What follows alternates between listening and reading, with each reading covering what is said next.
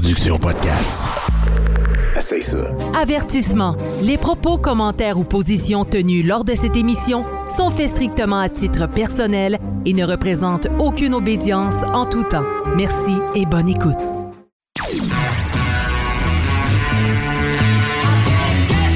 Vous êtes sur Radio Delta, la radio qui rayonne entre les oreilles.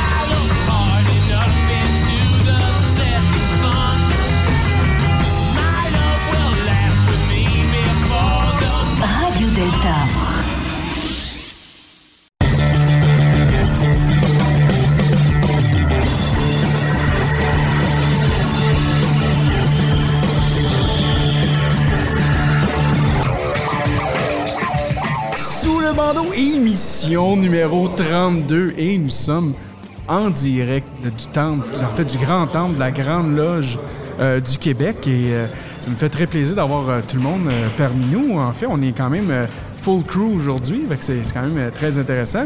On va commencer par mon frère Sylvain. Comment ça va Sylvain? Bonjour Franco, ça va très bien. Ben oui, écoute, en forme? En pleine forme, on a eu une belle visite ce matin guidée euh, de lieux particuliers à travers les locaux de la Grande Loge du Québec. Ben oui, hein? donc euh, c'était tout, en plus toute notre première fois qu'on qu'on visite ce, ce- ce grand temple-là. Évidemment. On va être capable d'en parler un peu euh, après, après le tour de table, là, mais euh, c'est c'est quand même, qu'on pourrait dire, assez différent de, de, de qu'est-ce qu'on fait euh, chez nous, en fait.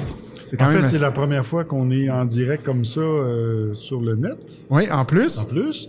Et euh, c'est la première fois qu'on fait la radio à l'extérieur, mis à part la fois où on a euh, reçu euh, François Padovani, lorsqu'on Ben oui. a fait euh, en direct du Clipsas, mais c'est la première fois officielle qu'on le fait comme ça, avec cet équipement-là. Exactement, c'est la première fois. Et en fait, le, le seul autre fois qu'on avait fait vraiment, un- pas un direct, mais une, une émission qui était à l'extérieur, c'est quand on est allé finalement à Barcelone, là, quand on a fait notre show on the road. D'ailleurs, nous trois, on était ensemble, on avait commencé à faire ça avec mon petit enregistreur. Euh, donc, euh, mais là, présentement, c'est c'est officiellement la première fois. Euh, Sylvain nous a fourni une belle caméra pour faire nos, euh, nos enregistrements en direct. Le seul problème que j'ai, que j'ai, c'est que ceux et celles qui nous écoutent présentement via notre euh, notre live euh, Facebook, ben vous allez entendre le son ambiant. Vous n'entendrez pas nécessairement le, le son des, des micros parce qu'on n'a pas encore le fil. Euh, qui, devait être branché dans, dans, dans ma console. C'est correct, ça fait partie de, l'apprentissage à fur et à mesure. On va le savoir pour la prochaine fois.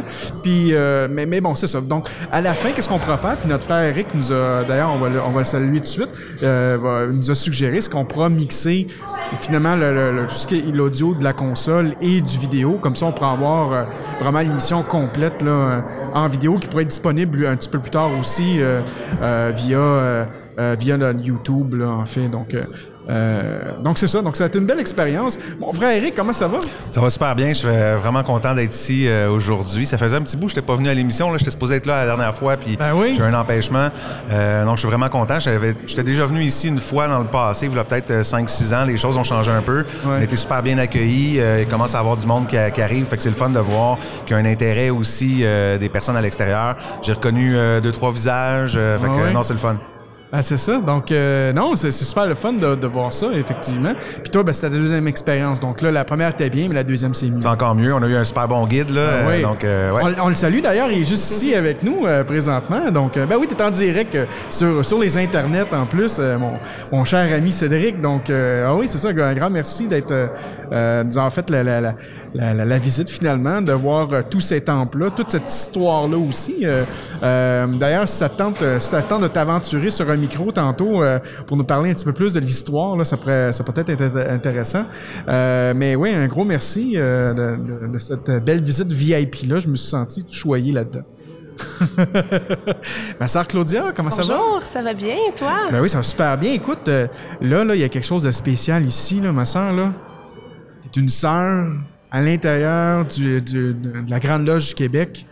Euh, je sais pas si la sécurité va te sortir parce Je que penserais là. pas, j'ai eu un accueil très chaleureux. Ouais, ok, bon, c'est correct. Au pire, on va l'avoir sur caméra, là, on, on va être correct. là, Non, non, non. Mais un grand merci euh, aussi d'être euh, parmi nous. Euh, écoute, euh, c'est- génial de, te voir avec nous autres aujourd'hui. Puis là, on a vu en plus des, des, des, des femmes de, de Sons of the Widow ou The Widow Sons? Widow Sons. Widow Sons. Sons.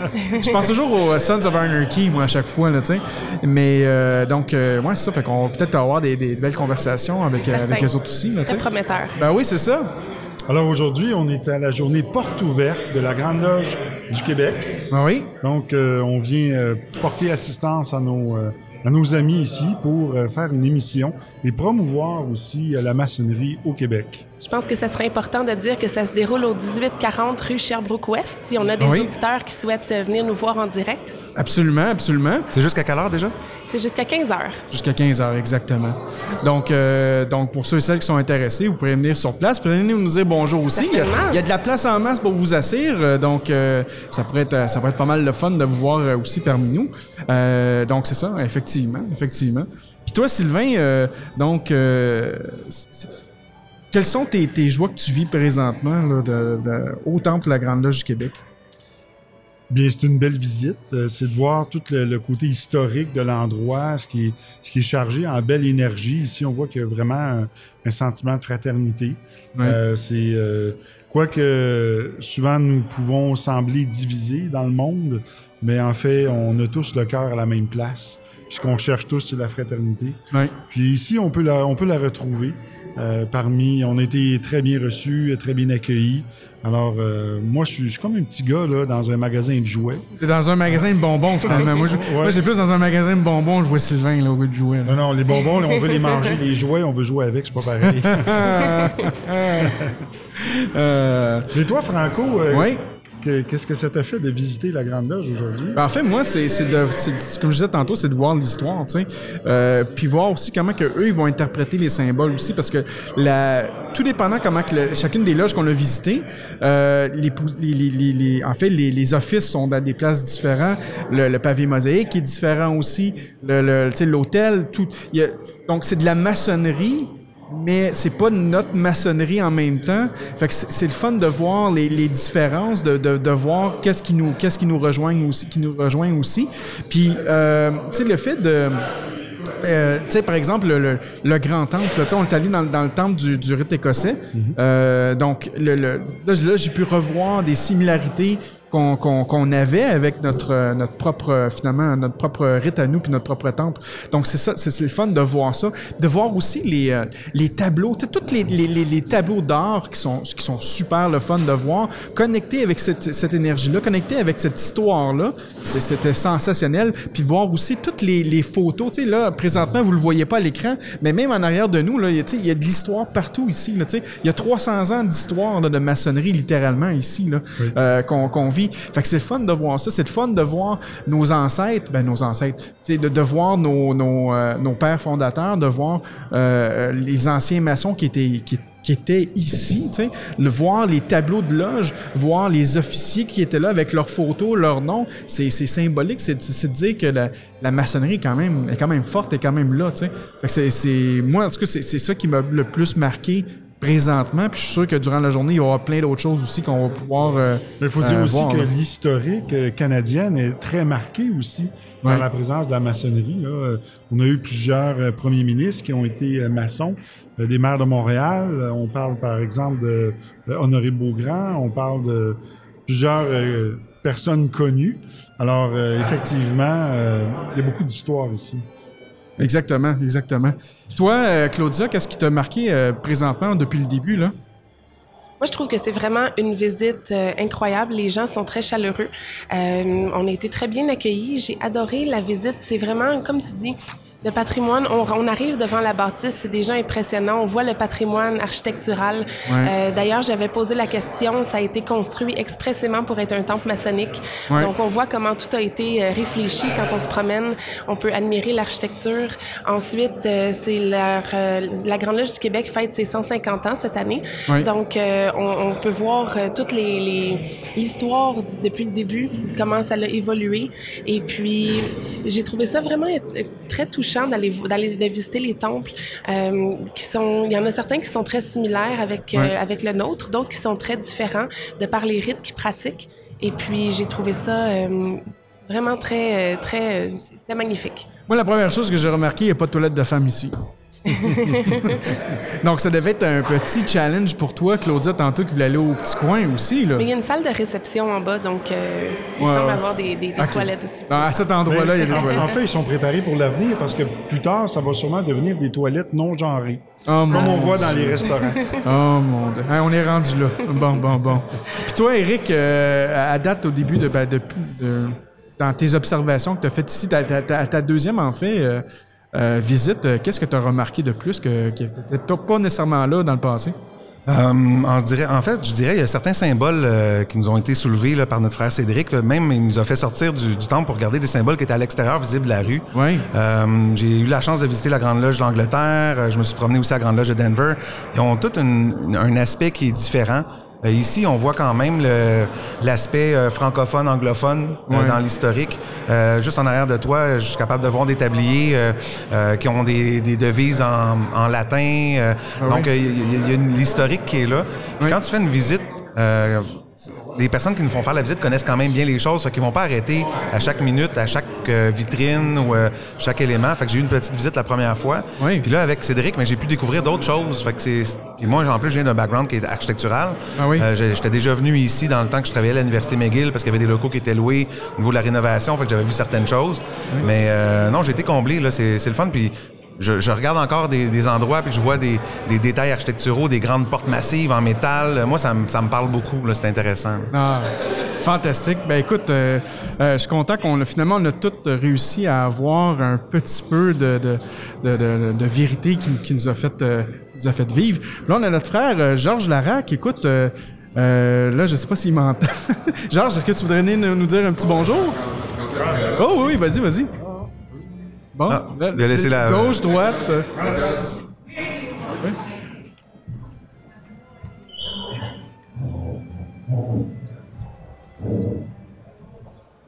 Bonjour, mon frère. Ça va bien? Ben oui, ça va super bien, toi. Ouais, très bien, merci. Écoute, euh, je suis très heureux de te voir euh, parmi nous. Écoute, euh, je sais, qu'on a quand même eu certaines conversations dans le passé, je- puis je sais que tu es extrêmement occupé, donc euh, je, je, je respecte absolument ça, mais je suis très heureux de finalement de pouvoir te voir parmi nous. Puis si la prochaine fois tu voudrais venir en studio pour faire une émission, parler de n'importe quel sujet qui te, qui te tiendrait à cœur, qui peut être maçonnique, paramaçonnique, ça nous ferait vraiment plaisir. Euh, toi, je sais que bon, tu fais partie de la Grande Loge du Québec. Est-ce que tu peux nous, nous raconter un peu, euh, sans trop dévoiler, mais un peu ton parcours maçonnique? Pourquoi t'as en fait t'as choisi la maçonnerie? Mais l'histoire euh, qui est arrivée, c'est quand même une histoire qui est, euh, qui est une histoire de fou euh, quand même. Ah Parce ouais? que avant d'embarquer un peu comme tout le monde, je pensais que la franc-maçonnerie, c'était quelque chose, de- pas juste de tabou, mais je pensais que c'était quelque chose de négatif. Je pensais Ouais, vraiment ouais, que c'était des sacrifices humains, des sacrifices animaux. Toutes les choses qu'on entend, je pensais que c'était ça. Et tu entends tout plein de choses par rapport à ça, Illuminati, tu vois des films, tu vois le film avec Tom Hanks, puis là tu penses que c'est un peu quelque chose dérivé de ça. Ouais. Je sais pas si vous vous souvenez, il y a une couple d'années de ça au parc Jeanne Mance, euh, arrivé un épisode où euh, il y a un enfant qui s'est fait kidnapper. Ouais. Et euh, quand l'enfant s'est fait kidnapper, euh, finalement, ben, j'étais là pour retenir le gars jusqu'à temps que la police arrive. OK. Quand, quand ça s'est arrivé, j'ai reçu un message à un moment donné de Marc Morneau, qui, qui est un franc-maçon, un frère. Il Ouais. m'a envoyé un message sur Facebook, puis il me dit euh, Georges, euh, bravo euh, pour ton geste. Puis, au nom de, de, de mes frères, ben, on, veut, on veut vraiment te dire qu'on apprécie beaucoup ce que tu as fait. Puis, on, on est beaucoup de frères qui, qui font des belles actions dans la société, puis on aime le souligner quand les gens font de belles actions. Ouais. Là, je lui ai dit, quelle confrérie? Puis là, il me parle des francs-maçons. Puis là, je suis là, quoi? Ça existe, ça? Il dit, ah, ouais. Puis là, je dis, vous sacrifiez pas du monde, puis tu sais, toutes les choses que les gens entendent. Puis là, il part à rire. Il dit, non, non, on fait pas ça du tout. J'ai dit, qu'est-ce que vous faites? Ouais. Puis là, il dit, Georges, je vois que tu plein de questions, puis on s'écrivait sur Facebook, puis j'ai aucune idée, je le connais même pas, là. Fait que là, il dit, je vois que tu as plein de questions. Euh, j'ai dit, si t'es intéressé, on a une porte ouverte à la Grande Loge du Québec ici. C'était ici, justement. OK.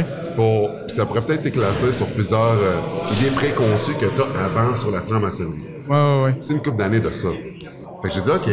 Je suis venu ici, puis écoute, j'ai bombardé tout le monde avec plein de questions, avec plein de choses. Et euh, ben, finalement, j'ai embarqué. Puis la, une- la plus grosse raison pour laquelle j'ai embarqué, c'est parce que t'ai impliqué dans plusieurs fondations. Je fais beaucoup Ouais. de choses pour les enfants. Les Dont les enfants Shriners, je crois, de aussi, hein? Ouais, mais c'est- c'est justement ça. C'est que ce qui est arrivé quand j'ai euh, embarqué puis j'ai fait mon initiation, tu peux pas être Shriners avant d'être troisième degré. Ouais. Mais j'ai commencé à être impliqué avec l'hôpital Schreiner. Euh, je vais là-bas, j'étais voir les enfants à Noël, donner des cadeaux à Noël, les événements qu'il y avait là-bas, les événements avec l'équipe de football, le Schreiner Bowl. J'ai j'ai commencé à être très, très impliqué avec l'hôpital avant même d'être Schreiner. Ouais, ouais, ouais. Et tu sais, d'a- d'apprendre qu'il y a 18 hôpitaux Schreiner dans le monde, puis qu'on donne des soins gratuits aux, euh, euh, des soins gratuits aux enfants de 0 à 18 ans, puis le fait que euh, ça coûte 5 millions d'opérations par jour tu sais, de, de, de- c'est- c'est d'opérationner ces hôpitaux-là, puis que c'est tous les francs-maçons du monde qui cotisent pour ça, pour payer pour ça. Et ça, c'est un côté caritatif qui m'a vraiment, vraiment, vraiment, vraiment attaché à ce que la confrérie faisait, puis aussi enlever toutes les, les images négatives que j'avais de ce que c'était avant. Ouais. Parce que là, tu sais, t'entends plein de choses, mais là, à un moment donné, tu sais, je veux dire, avec tout ce qu'on fait, on ramasse des fonds, on aide des enfants, puis à Sainte-Justine, quand ils sont pas capables d'opérer un enfant, on l'envoie euh, au Shriner, puis au Shriner, non seulement on, on soigne les enfants, puis s'il y a des parents qui n'ont pas les qui ont pas les moyens, on les héberge, on les nourrit, c'est incroyable ce qu'on fait. Ouais. À chaque année, Shriner fait des miracles. Ouais. Moi, la première chose que je voulais faire, c'était de, de, tu sais, de me joindre au Shriner quand j'allais devenir Master Mason. Ouais. Ce que j'ai fait, bien entendu. Puis j'étais déjà impliqué bien avant. Puis eux avaient hâte que je devienne Master Mason pour être encore, pour pouvoir m'impliquer dans un autre degré encore plus Ben oui. important. Puis l'autre chose aussi, ce que ça le fait en embarquant, c'est qu'il y a beaucoup de personnalités qui sont francs-maçons, mais qui se cachent, qui ont peur à cause de l'idée con- préconçue de l'extérieur. Puis là, quand ils ont vu, moi, je suis une personne qui s'assume. Moi, c'est comme, oui, j'avais des idées préconçues, mais après, quand j'ai embarqué, ça l'est pas, j'ai pas peur. Fait que j'en parle constamment, puis j'étais à la parade, puis j'en parle, les gens, je dis ce qu'on fait, puis si les gens sont pas contents, puis ils iront ailleurs, mais on fait tellement de bonnes choses que pourquoi se cacher de ça? Quand tu te caches de quelque chose, c'est là que les gens ont peur, parce que les gens se demandent, ben, c'est si bon que ça, pourquoi il faut que tu te caches? Exact. ouais. Puis là, à travers ça, il y a tellement d'autres programmes et de choses qu'on fait d'aider les gens dans leur cheminement, dans ce qu'ils font, que c'est juste incroyable. Tout ce qu'on apprend à l'historique de ça, à combien de temps que ça remonte, euh, tu sais, la connexion que tu as avec, avec, avec, des, avec des gens euh, qui sont maçons, que, que c'est comme si c'était un frère de sang. Oui. Comment les gens sont généreux, comment que c'est incroyable, comment que tout ce que tu apprends à travers ça. Puis, euh, on pourrait vraiment en parler pendant des heures et des heures. Il n'y a pas une émission qui est assez longue pour t'expliquer ce que ça fait d'être là-dedans. C'est pour, pour ça qu'on est rendu à 32 émissions aussi. Là. La seule chose que j'aime pas, la seule chose que j'aime pas, puis j'en ai parlé souvent à Mark David puis à tout le monde, puis éventuellement un jour quand je serai grand maître, parce que je continue mon ascension là-dessus, Ouais. c'est l'exclusion des femmes. Ça, c'est la chose que j'aime le moins. Et je comprends que dans le temps, tu sais, dans, dans l'ancienneté, c'était une coutume qu'on garde.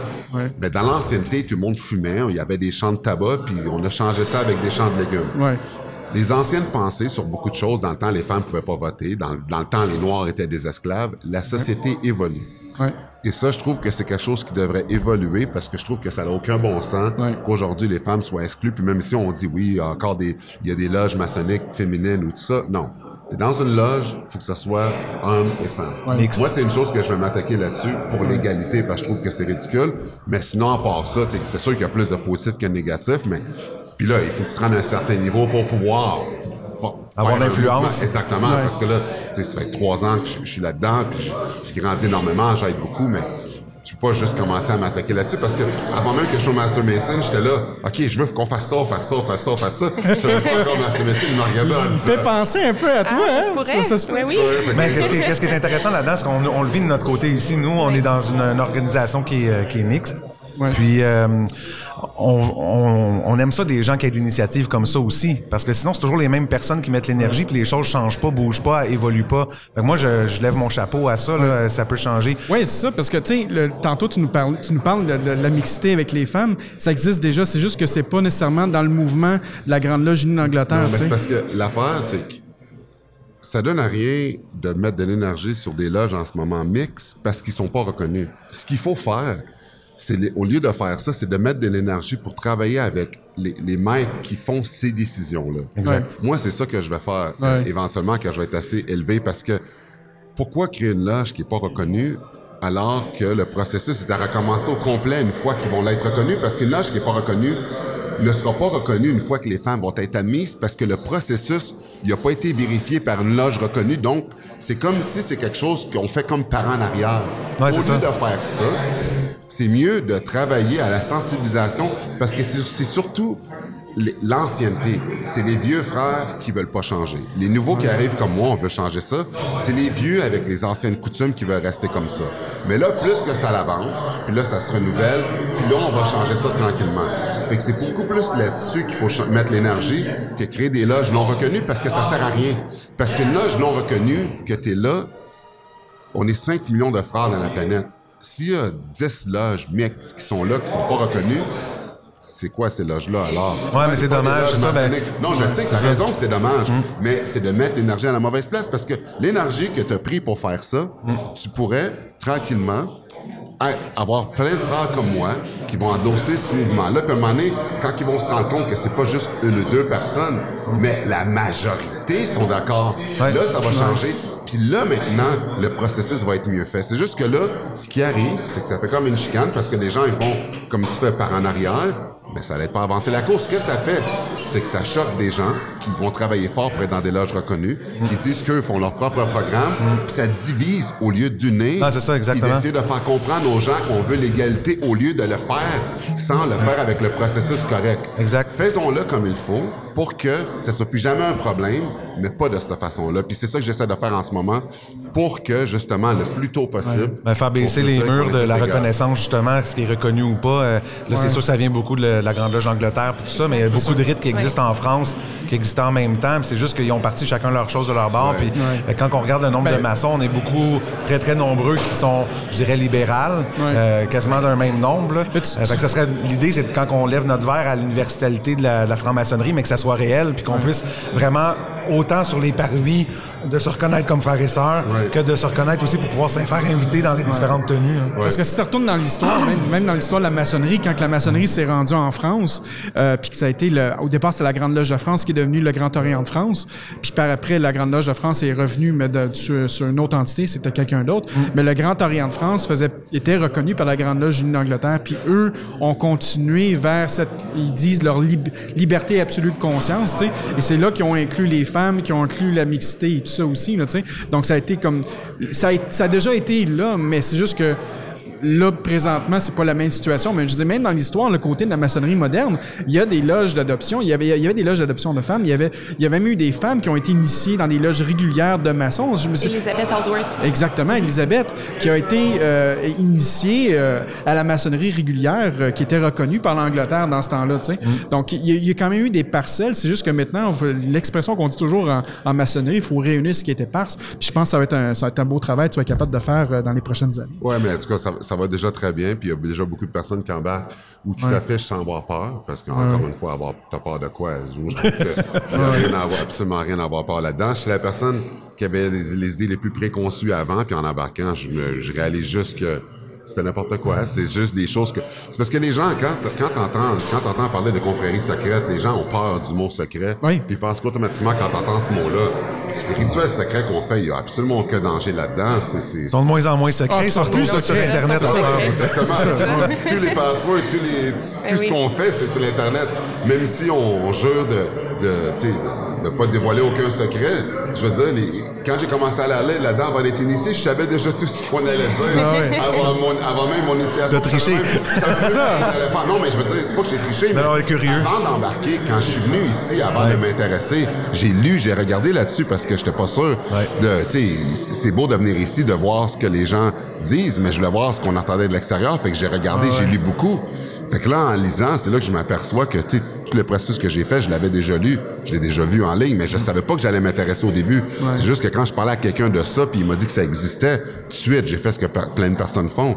J'étais en ligne, puis j'ai regardé. Vérifier les sources. Puis pas juste ça, c'est que, tu sais, on, aurait-tu pensé que il y a d'ici une couple de, tu sais, il y a une couple d'années de ça qu'aujourd'hui sur Netflix, il y a une émission pour éclairer, tu sais, Oui, les, les francs-maçons, juste ça. Puis la raison pour laquelle ils ont fait ça, ça aurait jamais été, euh, euh, ça aurait jamais été accepté avant, mais c'est parce qu'il y a tellement de, de choses dans l'internet que c'était une façon de contrôler tous les différents témoignages qu'on peut voir, qu'on peut lire, pour que comment les gens font pour savoir ça c'est vrai, ça c'est pas vrai, parce qu'il y en a tellement de l'info. Il y a de l'info qui contredit d'autres infos qu'on voit. Fait que c'est pour ça que l'immense des francs-maçons, c'est OK.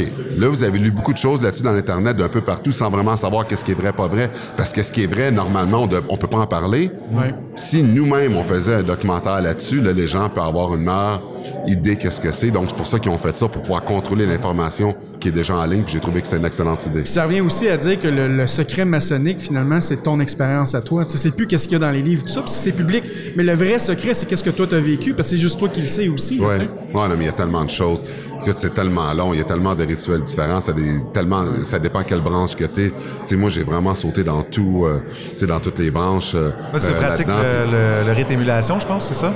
Oui, mais moi, j'ai fait en anglais, par exemple. En anglais? Mais c'est parce que le, le frère qui m'a initié euh, C'est là-dedans, il est anglophone, alors, puis, puis je savais pas au début qu'il y avait des loges francophones, puis avoir su, je reste à Saint-Hubert au lieu de faire une heure et demie de char à, à tous les jours, dans, à tous les mois dans le trafic pour aller euh, à Pierrefonds. euh, à côté de chez nous, il y en a un en français, j'aurais été bien content, mais c'est pas grave, tu sais, c'est- super. Ben, tu pourrais Et, euh, changer si tu voulais, ou... euh, Ouais, mais tu sais, en même temps, tu sais, quand t'es initié Non, au mais Master dans une loge avec tes frères, avec tout le monde, puis tu dis tout le monde, bon, à cause de la route, a, Ouais.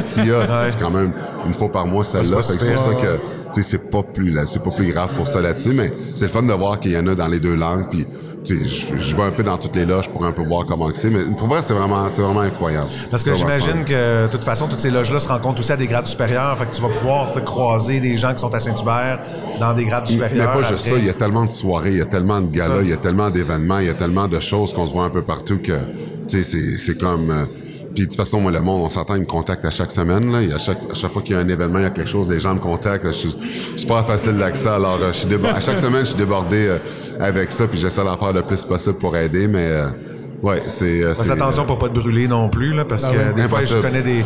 Non, je suis. Quand t'es vegan, tu peux pas être brûlé. J'ai plein d'énergie, je suis hyper actif, je peux tout faire. Puis oui, je sais que tu connais du monde qui peut être brûlé, mais les problèmes de. Tu sais, j'ai une super bonne mémoire en plus pour apprendre les textes, ça me prend une coupe d'heure. euh, Vraiment, c'est inné là-dessus. Ça faisait longtemps que je faisais des pièces de théâtre, que j'apprenais des textes euh, pour faire des rôles puis tout ça. Puis mais les textes, même si c'est des textes anciens, j'ai aucun problème avec ça. Ah, super. Puis même que une autre chose que j'aimerais qu'on renforcisse cette année, j'en ai parlé avec Marc David. Puis ça, c'est tellement, c'est la chose, je pense, la plus importante dans le temps. Quand il y avait les rituels, les gens ils écrivaient pas, c'était de personne à personne. Puis on allait comme ça, tu sais, je te disais une phrase, puis jusqu'à temps que tu la répètes avant de te dire l'autre, ça se faisait, tu sais, personne par personne, il n'y avait rien d'écrit. Là aujourd'hui, on a des livres à apprendre pour pouvoir le faire. Moi, puis vous allez dire c'est intense là, mais toutes les loges qui font ça avec un livre ouvert, j'ai fermerai. Parce que ça respecte pas la tradition. Tu es supposé d'apprendre ton texte et de le savoir par cœur. Il y a des loges aujourd'hui qu'ils sont moins rigoureuses, puis ce qu'ils font, c'est que les gens, ils peuvent lire leur rituel là-dessus, puis c'est n'importe quoi, ça n'a aucun sens. Non, c'est ça. Puis c'est- en plus, c'est très euh, particulier au rite émulation, qui est le seul rite, je pense, qui force vraiment Ouais, l'apprentissage par cœur. Non, Je non, mais, non, mais Royal Edward Lodge aussi. Wall Edward, euh, c'est arrivé une couple, deux fois qu'en trois ans que je suis venu, quelqu'un est arrivé, puis euh, il y a un souffleur qui est en arrière, puis il soufflait chaque mot. Après trois phrases, on a arrêté. Il y a des loges qui laissent lire, mais Royal Edward, on est comme ça aussi. Si tu connais pas ton texte, je veux dire, c'est un sacrifice que tout le monde fait, puis c'est quelque chose qui est minime. Montre comment tu es intéressé, comment tu veux être impliqué dans la franc-maçonnerie. Mais si t'apprends pas tes textes, puis il y en a plein qui l'ont appris, la rigueur, elle est où? Puis c'est surtout que c'est très particulier au rite émulation. Je, je trouve que ça fait la particularité là, spéciale de ce rite-là. Fait que si tu passes à côté de ça, c'est un peu de passer à côté de la tradition de ce rite-là. Nous, dans notre rite, ils demandent d'apprendre le plus par cœur possible, mais qu'on est capable d'avoir le rituel sous les yeux au cas où il arrive quelque chose. Mais ça, c'est propre au rite. Mais ce qui fait la beauté du rite émulation, c'est que ça soit par cœur. Ouais. Ouais. Et moi, je pense, je pense que je suis d'accord avec toi. C'est c'est important, cette partie-là. Est-ce que vous êtes allé aussi au musée à Saint-Nicolas? Ah, j'ai pas eu la chance d'y aller. ça fait Qu'est-ce partie. que vous faites? Je sais. On t'attendait. On fait des émissions de radio. Pas de sens. On fait des émissions de radio. Ça m'a pris des heures et des heures. J'ai fait la narration française et anglaise Ah de oui? ce musée-là. Quand Ah tu oui? rentres dans le musée, euh, il y a des choses incroyables que même des francs-maçons n'ont pas vues. Euh, plein de- d'articles qu'on a de peu partout de- d'an- d'ancienneté de la franc-maçonnerie. Puis quand tu marches de- vers chaque article que tu vois, tu mets des écouteurs, puis ma voix te dirige vers chaque chose que tu vois, que tu écoutes. Puis on a travaillé vraiment fort là-dessus pour pouvoir faire ça. Puis c'est juste que plate, c'est un peu loin, là. Ouais, c'est la seule chose c'est qui est une heure plate. et demie, deux heures, Oui, mais c'est ça, je te dis. C'est un peu loin, tu peux pas faire ça en autobus. Non, c'est ça. Mais ça vaut quand même la peine, puis c'est vraiment le fun, tu sais, de, de pouvoir voir ces articles-là. Alors c'est- j'invite les gens qui nous écoutent, puis vous qui sont là, les trois, Ouais. de, hey, ça vous donne votre prochain sujet même pour votre euh, euh, chronique radio, radio. que vous allez faire Absolument, avec absolument. ce que vous allez voir On là-bas. on the road. Bon, on pourrait le faire On on the road. faire on the road. En fait, c'est c'est ouvert de quand en quand, juste euh, ce musée-là? Euh, ça, il faudrait que tu regardes, euh, parce que je pense que c'est pendant un an, je me souviens plus exactement, puis après ça, ça il change de thème. Il faudrait que tu regardes, parce que ça fait à peu près deux mois de ça, mais je pense que c'est pendant un an. Mais regarde, regarde. ouvert pendant l'été, euh, à peu près. Là, il avait annoncé ça, je pense, au mois de juin, juillet, Ouais. début. On a fait la grande ouverture. euh, on vous a pas vu. Euh, ça aurait été hot à l'ouverture que Ah vous oui? veniez avec mon micro, qu'on Ah, puisse ça en a été parler. bout, ah oui? mais, euh, mais là, c'est tout arrive pour une raison. Puis là, je suis tellement content que vous allez là-bas puis faire un volet là-dessus pour inviter les gens à en connaître plus sur la franc-maçonnerie en allant là-bas. Parce que oui, aujourd'hui, c'est une porte ouverte, mais là-bas, c'est encore plus détaillé, encore plus d'infos. Mais si t'es disponible, tu viendras avec nous autres. Comme Ah ça, oui, on va avoir le narrateur live euh, avec nous autres. Ah ouais, ben, tu vas l'avoir dans les oreilles, le narrateur, parce que ça j'ai tellement mis de travail là-dessus que, ouais, c'était, j'ai fait ma part sur ce musée-là déjà.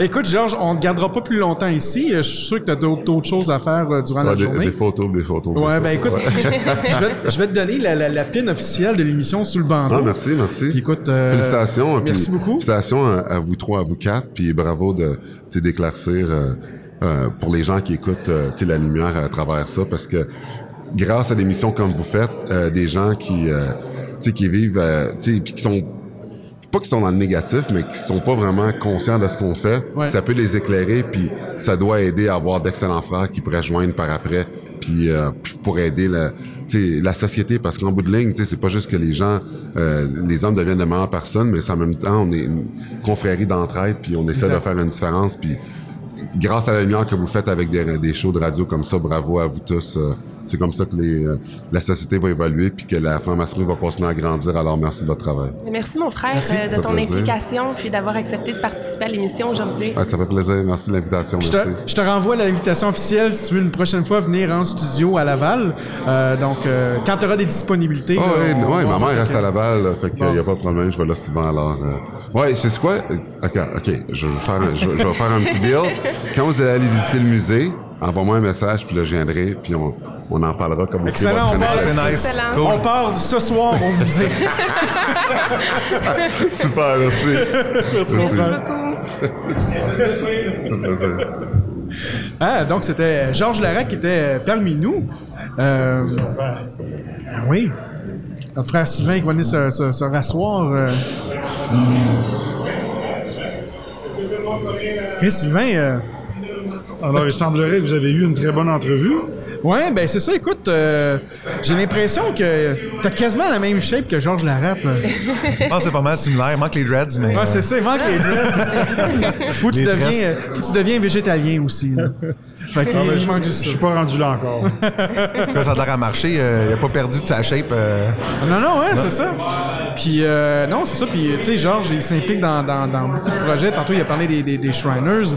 Euh, il, y a, il y a aussi, euh, tu sais, il est beaucoup à la radio aussi. Il participe à tout ce qui est euh, le mouvement euh, vegan et tout ça. Ouais. Donc, euh, non, c'est c'est super intéressant de le voir. Puis, tu vois qu'il y a déjà des ambitions. J'en connais certains que je pense qu'on a la même drive aussi. Hein, Ça se pour, pourrait. euh, c'est ça, Il y hein? en a quelques-uns autour de cette table. Il y en a quelques-uns au cours de. de- Ben, Moi, j'ai- pas entendu l'entrevue, là, alors euh, je suis pas... euh, Ben, écoute, Sylvain, tu réécouteras l'émission. euh, certainement. en- Sous le bandeau.ca. C'est ça, sylvano.ca, exactement. Euh, sinon, écoute, euh, mon frère Cédric, est-ce que ça te tenterait de donner, te donner quelques petits commentaires? euh? Je vais laisser ma place. Ben oui. Pendant ce temps-là, est-ce que tu voudrais peut-être aller chercher euh, les euh, Sons of the Widow? Peut-être, euh, ça peut être intéressant. Ouais, cool. Widow Son, on dit. Oh, Widow oui, oui, Son. Windows Sun. Ah, ils vont me détester si ça continue. J'arrête pas des. Les Windows? Ouais, c'est les Windows Les Sun. Windows. c'est ça, les, les, baies- les, les baies Windows Sun, tu sais. Ben, t'imagines en plus. Bon, euh, bon écoute, euh, merci euh, Cédric d'être... nous avoir euh, finalement invité. Euh, plaisir. euh, écoute, euh, tu veux-tu un peu raconter notre histoire à toi et moi? Parce que c'est quand même assez, assez unique en plus, là, de, Ouais, tout à fait. que- comment on s'est retrouvés. Oui, oui, oui. En fait, on est allé au secondaire ensemble. J'ai, on on s'était ajouté par rapport au podcast. Quelques questions que je lui avais posées. Puis, à un moment donné, j'ai eu un flash. Euh, le petit gars assis en avant dans la classe qui sourit tout le temps, mais qui parle pas, qui est gêné, puis qui regarde tout le monde. C'est moi, ça. Franco, il était ouais, gêné. Gêné. Ouais, ouais, il parlait pas. tous les jours. Il parlait pas, mais il souriait. Oui, ça a toujours. Mais c'est- c'est c'est qu'en fait, c'est drôle que tu dis ça parce que euh, j'ai vu euh, mon quand ma, ma vie adulte, j'ai viré sur un 25 cents, comme une bonne euh, expression québécoise. Puis ça a fait en sorte que j'ai rencontré en fait des amis qui m'ont fait, qui ont fait en sorte que je me suis développé, tu sais, euh, autant euh, personnellement que, euh, tu sais, physiquement aussi. Là, tu te souviens de moi, j'étais Ah ouais, gros comme, j'étais gros comme une échalote là, tu sais. Ah ouais. Même, probablement j'étais plus petit que l'échalote en plus. L'échalote te faisait de l'ombre? Oh mon C'est dieu, ça? c'est ça, c'est à peu près ça. On était en secondaire 2 puis t'avais l'air d'être en sixième année. C'est ça, tu sais, c'est à peu près ça, tu sais. Donc, euh, ça, ça a pris du temps avant que, que, que je grandisse finalement, puis que je devienne un homme. Et euh, donc, on s'est connus, on s'est connus là. Puis, un moment donné, c'était super drôle parce que tu commençais à me dire des noms de personnes. Je dis, voyons, non, je me souviens pas de toi. Mais la- l'affaire qui t'est arrivée, puis c'est probablement un trauma que je vais voir avec un psychologue bientôt, tu sais. Mais je me souviens quasiment pas de mon, so- de mon secondaire parce que ça a été quand même un secondaire assez dur pour moi. Euh, tu sais, j'ai été maltraité, j'ai été battu, puis tout ça. Puis, il y a bien des choses que je pense, je crois que ma mémoire euh, s'était effacée. Puis, je me. C'était une école tough. C'est ça, c'était une école pas mal tough. Oh, ouais. Puis même toi, t'es resté là peut-être un an ou quelque chose comme Euh, ça. là. trois ans, j'ai doublé une fois. Trois ans, Ouais. mon Dieu, bon. Fait que ça a été, ça a été plus dur peut-être pour toi que pour moi, mais euh, écoute, je suis très heureux qu'on, qu'on- finalement on se rend compte Ben oui. qu'on est, on est maçon euh, dans chacune des juridictions différentes. Fait que c'est quand même pas mal le fun de voir ça. Ça te donne un bon pont quand même. Ouais, c'est ça pour. Fait qu'on se connaisse un peu, là. ben oui. Fait que ça, ça, ça a bien aidé. Puis écoute, grand merci d'être, de nous avoir accueillis. Puis un peu de parler de ton histoire, toi, maçonnique. Comment, comment t'es devenu maçon? Pourquoi t'es devenu maçon, au juste? En fait, euh, les choses sont passées un peu naturellement. Euh, je travaillais sur l'ambulance, fait qu'on avait beaucoup de temps à tuer où ce qu'on était. OK. Puis on écoutait énormément de documentaires, mon, mon partenaire. OK. Puis à un moment donné, on est tombé sur un documentaire là, de franc-maçonnerie en Belgique et en France, là, où c'est plus politisé, très caché. Euh, Les gens ne le disent pas qu'ils sont maçons. Puis euh, Ah ouais. euh, le- la porte sur la rue est cachée. Puis euh, le mot de passe est vraiment exigé pour ouvrir la porte même. Là. Ouais, ouais. Puis euh, c'est quelque chose que je trouvais passionnant, mais euh, tu sais, sans plus, euh, les années ont passé par la suite sans que je fasse vraiment de démarche. Je savais même pas qu'il y avait une grande loge au Québec. Euh, J'étais assez néophyte. OK. Puis euh, à un moment donné, l'émission euh, avec euh, J.C. Lauzon. Ouais. euh, Le signe secret. Exactement. Ouais. Euh, j'ai réécouté, j'ai rallumé les lumières. euh, en fait, c'est pas celle sur la maçonnerie qui m'a plus allumé, mais celle de- sur les Shriners. OK. Puis euh, ah, j'aimerais ça, moi, être Shriner. Tu sais, dans ma vie de tous les jours, de toute façon, j'étais quelqu'un d'assez impliqué, puis euh, d'assez bénévole, puis euh, positif pour les gens. là. Ouais, ouais. Et puis, euh, en fait, j'ai commencé à faire des démarches, puis euh, j'ai trouvé parrain, euh, et je suis devenu maçon depuis 2013, en fait. Ah, fantastique. Là, je suis très, très impliqué, là, je suis partout. Ah oui? tu, fais, tu, tu tu toutes les activités. euh, J'en fais énormément. Je suis sur euh, un des comités du Grand Maître là, euh, sur les relations publiques. Donc, euh, tout ce qui est plateforme web, là, YouTube, Facebook, Instagram, c'est moi qui le gère. OK. Fait que si les gens parlent avec la Grande Loge via... Ils parlent à toi, Ils finalement. me parlent à moi, je les OK. réfère aux bonnes personnes par la suite. Je suis comme le dispatch, si on veut. OK, c'est bon ça. Puis pourquoi te- pourquoi que fin- finalement tu, sais, tu nous as dit que oui, tu as écouté des, des séries, tout ça, puis ça t'intéressait, mais c'est quoi qui a été l'appel vraiment dans toi qui dit Hey, je sais tu quoi, je vais, je vais faire un pas de plus puis je vais aller en maçonnerie? En fait, euh, comme je parlais avec Sylvain tantôt, là, euh, je pense qu'on est maçon. Ouais. On est maçon, puis on est maçon dans notre vie avant d'être initié. Euh, c'est ce qui fait la différence entre un maçon qui va rester et un maçon qui restera pas. Ouais. Euh, j'étais déjà, si on veut, euh, appelé par la fibre maçonnique. J'étais déjà... j'étais maçon avant d'être initié, finalement. J'ai ouais. juste trouvé mon compte, puis au lieu de juste être euh, le Cédric le bon gars, j'étais, j'ai été classifié comme franc-maçon à partir de mon initiation. Ah ouais. Fantastique. Puis là, là, toi, dans ton processus, tu fais les deux branches que vous couvrez, c'est ça? Qui est le rite écossais puis le, j'ai le, fait, le rite de j'ai- York? J'ai fait euh, le rite écossais. J'en ai fait une partie. Je me suis rendu au 14e degré. Euh, ici, à la Grande Loge, c'est quelque chose qui est quand même assez gros. C'est des classes de 20 à 25 personnes à la fois. Ouais, ouais. Euh, j'ai pas trouvé euh, ma tasse de thé dans ça. Moi, je préfère euh, quand c'est plus, euh, plus petit, plus intime, où euh, tu as une démarche à faire pour progresser. C'est pas comme aux Ouais, États-Unis, là, euh, on fait les 32 degrés d'une fin de semaine. Les One Day Mason. Ouais, c'est Ouais. ça. Moi, je je suis un peu moins là-dessus, donc euh, j'ai j'ai laissé faire après le 14e degré. Euh, et ce moment- en ce moment, je suis euh, dans le processus là, pour euh, le rite de York. Ah ouais. Fait que j'ai été black, pas blackboulé, mais en fait, j'ai été passé au boulier le mois passé. Et puis, ben là, le, processus va suivre son cours. Et là, tu vas savoir combien de boules noires que tu as reçues, c'est Ouais, ça? ouais, ouais, ouais, ouais, ouais. J'espère ne pas avoir été blackboulé. Ah, écoute, ben, c'est- c'est c'est fantastique. Donc, tu as quand même l'opportunité de vivre ces, ces deux branches-là. Euh, écoute, euh, c'est ça. Donc, euh, euh, un grand merci encore une fois. plaisir. Puis euh, euh, là, ben, écoute, là, présentement, la journée, comment ça va se passer au juste? En fait, c'est des activités euh, maçonniques de, de 11h à, de 10h à 16h. OK. Euh, il y a des tenues blanches dans le temple. Euh, il y a différents organismes qui sont ici, comme le Widowson, Templier, euh, le Rite de York, Rite ancien accepté. En tout cas, toutes les branches maçonniques qui sont représentées à la Grande Loge sont ici aujourd'hui. OK. Donc, les gens vont circuler dans le temple, ils vont visiter les bibliothèques, ils vont visiter les, les salles de loge, ils vont pouvoir assister à des tenues blanches, euh, ils rencontrer euh, différents maçons. C'est pas une journée de recrutement, c'est une campagne de visibilité. Ouais. Euh, probablement qu'on, on- oui, on va aller chercher un, un certain nombre, un certain pourcentage de gens qui vont s'intéresser, qui vont se, ça va piquer leur curiosité. Ouais. Puis à partir de ce moment-là, mais c'est eux qui vont faire le, les approches là, s'ils veulent devenir maçons ou non. Mais en fait, c'est vraiment une ouverture vers le public qui est faite par la Grande Loge aujourd'hui. Est-ce qu'on peut dire que c'est historique? euh, C'est une première? En fait, depuis comme ça? 2015, euh, 2014 ou 2015, euh, pas mal tous les ans, on fait une porte ouverte. Euh, au départ, c'était au printemps. Là, cette année, on le fait euh, À à, l'automne. Euh, mais c'est une volonté euh, qui de la Grande Loge là, de, de mettre la maçonnerie sur la lumière, puis euh, de faire en sorte que ça soit mieux vu, mieux connu, mieux perçu. Mhm. Donc, euh, je pense que ça aide énormément à, à donner une belle image aux gens qui voient qu'on n'est pas des, pas des monstres, là, puis on- il n'y a pas d'agneau sacrifié nulle part. C'est ça. C'est ça. Il y a un gros travail de démystification à faire. Oui, tout à fait. Ouais. Exactement. Et là, euh, si on donne un petit peu plus de détails, donc là, tu as parlé de loge blanche qui était, qui était présente Ouais. aujourd'hui.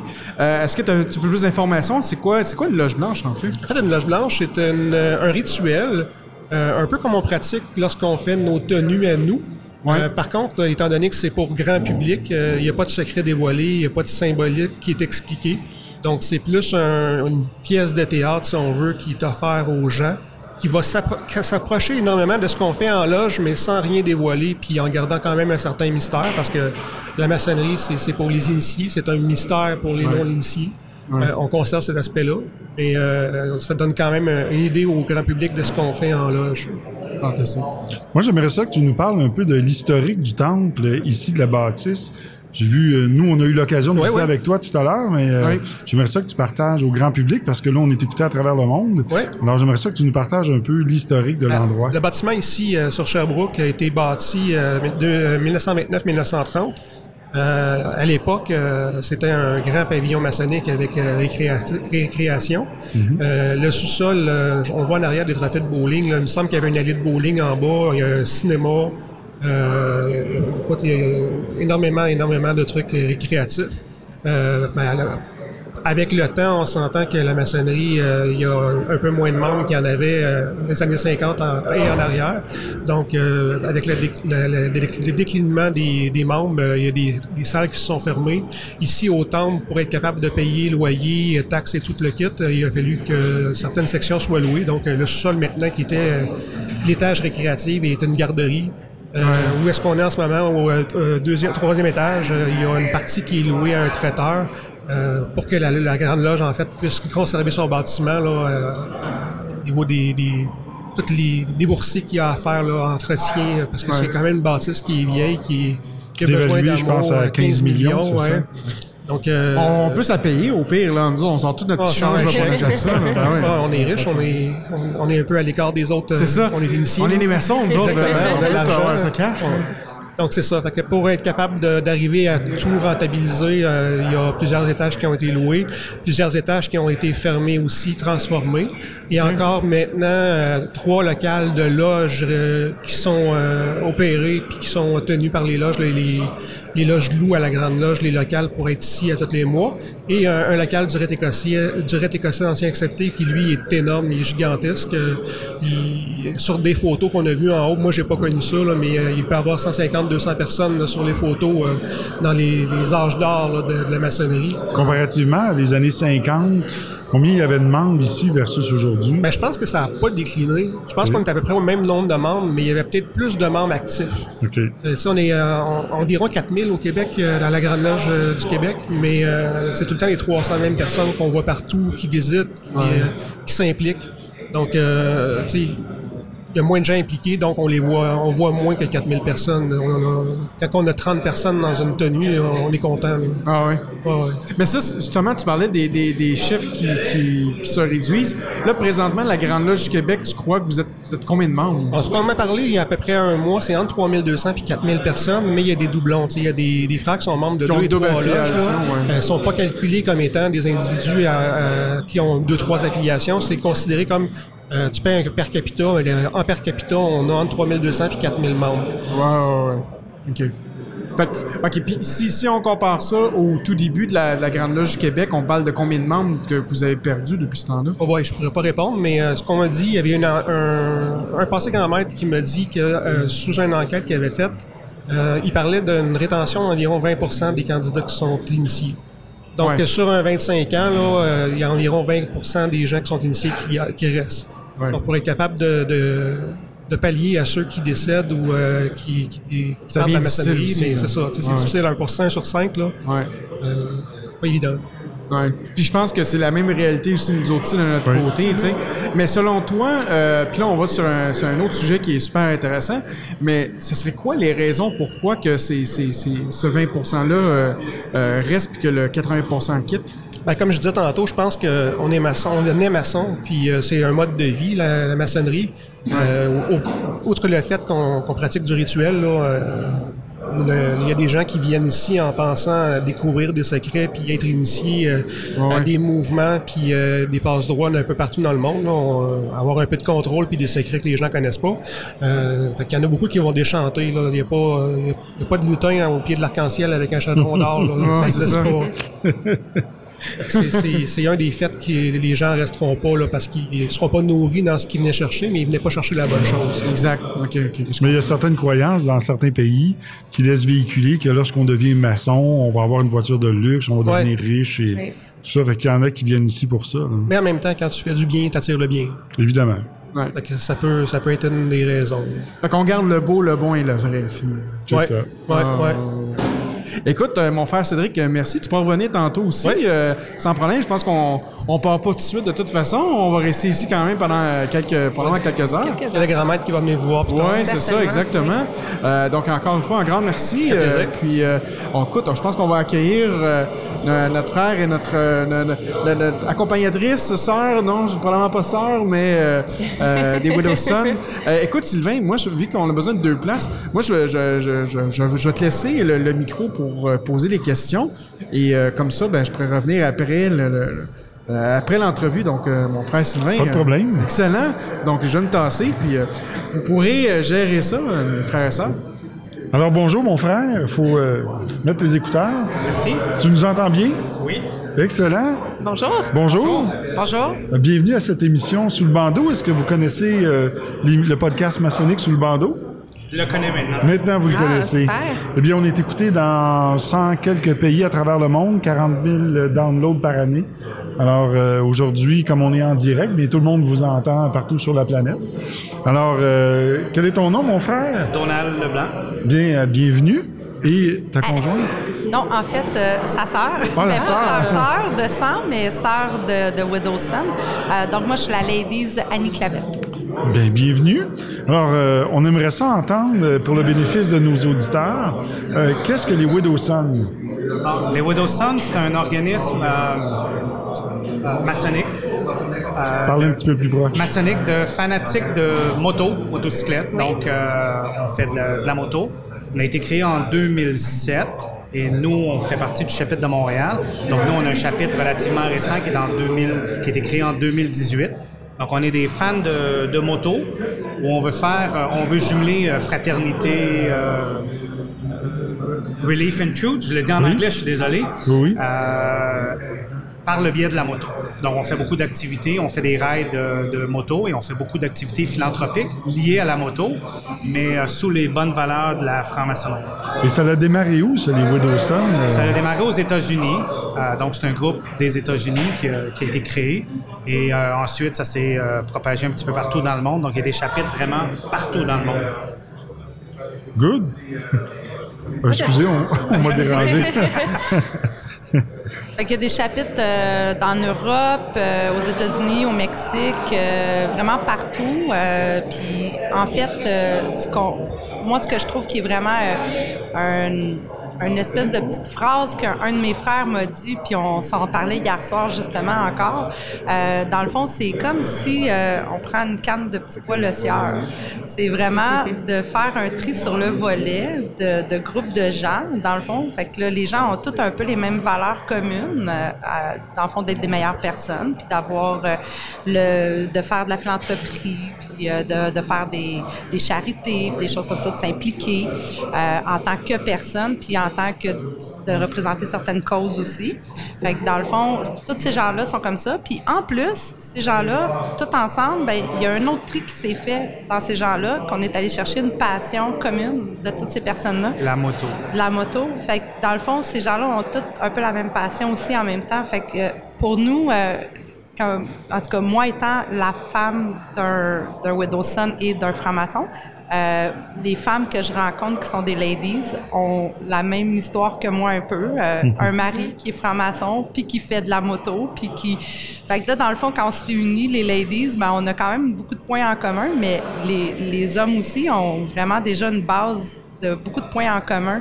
Fait que ça fait en sorte que la fraternité qu'il y a entre tout le monde est vraiment euh, incroyable. là. C'est euh, partout où est-ce qu'on va, on se fait des amis, euh, ça devient de la famille. Là, c'est incroyable. Mais parlant de famille, ce qui est intéressant, c'est que les enfants aussi, on a les Widows Kiddos. Donc, nos enfants participent à la vie maçonnique. Ils ont une passion aussi de moto. Ils viennent avec nous. Donc, toutes les activités qu'on fait, nos enfants sont là.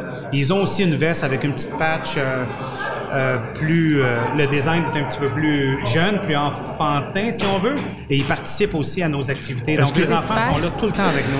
C'est que vraiment pour- super d'entendre ça. Ah, excuse-moi. Est-ce que pour être un widow son, il faut absolument avoir une Harley Davidson? Non, ça c'est un mythe. C'est un mythe, c'est une légende urbaine. Ça prend minimum 500 cc. Donc on a quelqu'un dans un de nos chapitres qui a, il a un scooter 650, il nous suit, il n'y a aucun problème avec ça. Euh, on a des gens avec des spiders aussi, donc il n'y a pas de problème. La seule euh, type de moto qu'on ne permet pas, c'est le type TUX. On est assis vraiment comme dans une voiture. Il faut vraiment que ça ait l'air d'une moto, mais euh, la marque n'a pas d'importance. Donc, pour le fonctionnement, pour le bénéfice de nos auditeurs, euh, je crois, mon frère, tout à l'heure, tu disais, il faut qu'il y ait quelqu'un qui soit, il faut qu'il y ait un maçon qui soit affilié avec euh, le groupe Widowson et ensuite, les membres de la famille peuvent prendre part également. Donc, les ladies, les enfants. Absolument, oui, absolument, absolument. Donc, on implique les ladies. Oui. Euh, donc, ils vivent euh, un petit peu la franc-maçonnerie à travers le groupe des Widow Sons et les enfants aussi.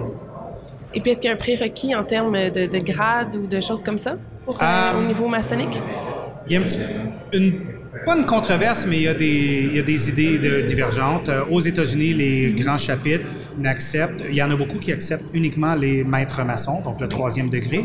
Nous, au Québec, notre constitution nous permet de prendre euh, des Entered Apprentice et des Fellow Craft, mais ils sont, euh, ils sont identifiés en conséquence pour s'assurer qu'on respecte les différents grades de franc-maçonnerie. Oui. On accepte tout le monde. Ça, la veste, personne- euh, la veste sera pas complète comme ceux qui vont Exact. avoir le troisième degré, admettons. Là, ça va être un Exact. peu différent. Et eux peuvent pas participer. Euh, on a un Widow Sons Degree, donc eux peuvent pas participer, Ah bien oui. sûr, au Widow Sons Degree. Est-ce que tu peux nous parler peut-être, euh, ou euh, notre ladies qui est ici avec nous, Karine? Non, Annie. Annie, excuse-moi. Euh, un peu de, de- du type d'événement qui a lieu. Faites Ah, il y en a vraiment oui. beaucoup. Euh, nous, c'est sûr que la saison, elle en commence un petit peu plus avec nos amis aux États-Unis, là, dans le fond, parce que on, je vous dirais que de- le nombre de rides qui existent, qui sont organisés, il y en a beaucoup plus aux États-Unis qu'ici. Fait que euh, c'est sûr que nous, on, on regarde un peu partout ce qui se fait. Fait qu'il y a des Grandmaster Rides, il y a des Veteran Rides. Ils ont chacun, comme dans le fond, des, des levées de fonds différentes. Puis euh, on participe à ça. Euh, nous, entre nous, on a dans nos groupes, on a des rides qu'on organise entre Montréal, le Grand Chapitre, euh, Trois-Rivières. Fait qu'on se visite euh, entre. Euh, des fois, on va s'associer avec d'autres rides qui existent de levée de fonds qui sont déjà, qui ont déjà lieu. Comme admettons, on voit que les Hugs vont organiser une ride, puis ça nous tente d'y aller, puis on veut participer. Ben là, on va dire, OK, on embarque avec eux. Ben, nous, le but, dans le fond, c'est de toujours y aller entre nous pour vraiment comme avoir du plaisir. Mais après ça, on peut décider aussi de s'asso- s'associer dans nos rides avec d'autres groupes de motos, mais qui ont des buts communs un peu aussi. C'est sûr que nous, on n'ira pas faire des rides euh, que c'est pas des personnes recommandées qui font de la moto. on va être avec vraiment notre monde, ou on va être avec des, des causes de charité, ou on va aller visiter des, euh, des frères qui sont dans d'autres places, ou même des fois, on va aller faire des visites euh, ça peut être d'aller faire des visites, euh, comme ils sont allés dans le coin de Trois-Rivières, aller faire euh, les visites du, de l'église avec le temple et tout ça. Le temple bouddhiste. Après ça, ils sont allés faire le ah musée, le temple bouddhiste. fait que, il y a toujours des fois des, des, idées comme ça que certains des frères vont partager, puis le groupe va décider de le faire. Puis, fait c'est ça surtout. Puis nous, ben nous, on organise une ride annuelle qui est la même date, un peu que dans la même période de temps que notre consécration qui a eu lieu euh, du chapitre de Montréal. Fait qu'à peu près toujours, euh, c'est pas mal la dernière raid de l'année qu'on fait. Puis euh, il y a des gens qui viennent de partout, là. des gens qui viennent du Massachusetts, il y a du monde qui vient du Vermont, il y a du monde qui vient de New York, du Maine, on a du monde du New Hampshire, on a du monde qui vient de, l'Ontario. fait qu'on a vraiment du monde qui vient de partout, puis ils se ramassent avec nous, puis on fait une ride une journée, puis après ça, on se réunit tout le monde en groupe. Là, c'est vraiment le fun. Cette année, excuse-moi, cette année, on a décidé de donner 1000 dollars à, travers le grand maître euh, Mark David, un organisme qui aide les vétérans euh, à gérer leur euh, stress post-traumatique. Parce que, par coïncidence, cette année, on a un de nos frères qui est décédé, qui était un vétéran militaire, 26 années de service, qui est décédé. Donc, on a décidé de dédier notre aide annuelle à Frenchy. Et l'argent qu'on a ramassé, on a décidé de donner 1000 dollars à l'organisme qui gère le et le stress post-traumatique des vétérans. Donc, ça, c'est un des événements qu'on fait ou une des causes qu'on supporte. Et vous êtes environ combien de membres au Québec euh, qui font partie de Widow Au Québec, on est une cinquantaine, euh, cinquantaine de membres. Le chapitre de Montréal a une dizaine de membres. Trois-Rivières sont peut-être une douzaine aussi, une quinzaine. Euh, les Originals sont une dizaine aussi. Donc, je dirais à peu près 50 membres au Québec. Euh, mais on a beaucoup, beaucoup, beaucoup plus de visibilité maintenant. On fait beaucoup d'événements, on a beaucoup de publicité. Euh, l'an passé, on a fait les petits lutins où les gens de CTV, euh, Global News étaient là, ils ont voulu nous passer en entrevue, donc ça l'a aidé énormément. Mais on s'implique quand même notre groupe aussi à travers comme d'autres œuvres que c'est pas nécessairement nous qui initions, si vous voulez. comme on a les petits lutins, à tous les ans, on se ramasse dans le fond en famille Widowson. Fait que dans le fond, il y a nous à la base qui est là en tant que membre Widowson, mais il y a nos enfants, nos familles, nos amis qui viennent nous rejoindre. On se ramasse à peu près une vingtaine, puis on s'en va emballer des cadeaux pendant deux jours de temps. Puis c'est des cadeaux qui sont redistribués partout à travers le Canada et les États-Unis par la Fondation des petits lutins. Puis c'est des cadeaux qui sont donnés pour des soins palliatifs de gens qui sont atteints du sida euh, pour recevoir un cadeau à Noël. Fait que dans le fond, on a la mission d'emballer ces cadeaux-là, mais on a la mission aussi de remplir une petite carte que les gens vont pouvoir lire pour avoir un message aussi personnalisé, dans le fond, qui a été écrit par quelqu'un. Fait que nous, on fait ça à tous les ans. Euh, on a aussi euh, les pinottes. On va au marché Jean Talon pour ramasser de l'argent pour cet organisme-là avant le temps des fêtes. Puis on passe une journée avec eux. L'année passée, la journée où est-ce qu'on est allé, c'est ils ont une journée qui font les photos du Père Noël, où est-ce qu'ils ramassent de l'argent en prenant des photos avec le Père Noël. Puis nous, la journée qu'on est allé l'année passée, ça a été la plus, la plus grosse journée qu'ils ont ramassé de l'argent. En une journée, ils ont ramassé 1000 quelques dollars, je me rappelle plus exactement. Mais ils ont ramassé cet argent-là. Fait que nous, on s'est impliqués avec eux aussi parce qu'on trouvait que c'était une belle cause. Euh, on a fait euh, Old Mission Brewery aussi. La nuit des sans-abri. La nuit des sans-abri. On a réservé, dans le fond, euh, un, de nos camions de cuisine de rue parce que nous, moi et mon mari, on, on a une compagnie qu'on a des camions de cuisine de rue. Fait qu'on a ramassé un de nos camions, puis on est allé après le temps des fêtes, parce qu'on sait que le temps des fêtes, c'est une période que les gens sont très généreux. Fait qu'on s'est dit, on va attendre un petit peu après, puis on a pris une des nuits les plus froides de, de l'année, puis on s'est en allé dans ce coin-là. On a offert un repas chaud à l'extérieur le soir, puis la mission Oldbury, il n'y avait même plus de nourriture à donner, tellement qu'il y avait de gens qui y allaient. Fait qu'on est allé donner, euh, dans le fond, des repas, puis on est allé donner des vêtements chauds qu'on avait ramassés pendant toute l'année. personnes qu'on a nourries et habillées cette soirée-là. Donc, les Widow Sun, c'est vraiment 12 mois par année. C'est pas juste l'été. L'été, c'est le plus fun parce qu'on a les motos, mais nous, on fait des activités à l'année. Au moins une activité par mois, l'hiver, aux deux mois. Il y a des pages que vous pouvez suivre. Là. Il y a la page des ladies, si vous voulez savoir euh, qu'est-ce qu'on fait. Il y a aussi la page de Widowson euh, Montréal. Il y a la page du euh, Widowson euh, Grand Chapter euh, du Québec, le Grand Chapitre du Québec. Il y a des Originals, je crois. Il y a. Widowson Trois-Rivières aussi. Fait que vous pouvez suivre un peu ce qui se passe. Puis il y a toutes sortes de choses qu'on fait pendant l'année. Même l'été, là, on est allé donner des, des bouteilles d'eau, des, des popsicles. Popsicle, pour la les- chambre hyperbar. la chambre hyperbar, on a ramassé de l'argent pour un petit garçon. Comment êtes-vous perçu par les autres euh, groupes de motards? Honnêtement, on est très bien perçus. Les gens nous connaissent. Ils savent ce qu'on fait. Ils reconnaissent le compas, les- euh, l'équerre, le compas.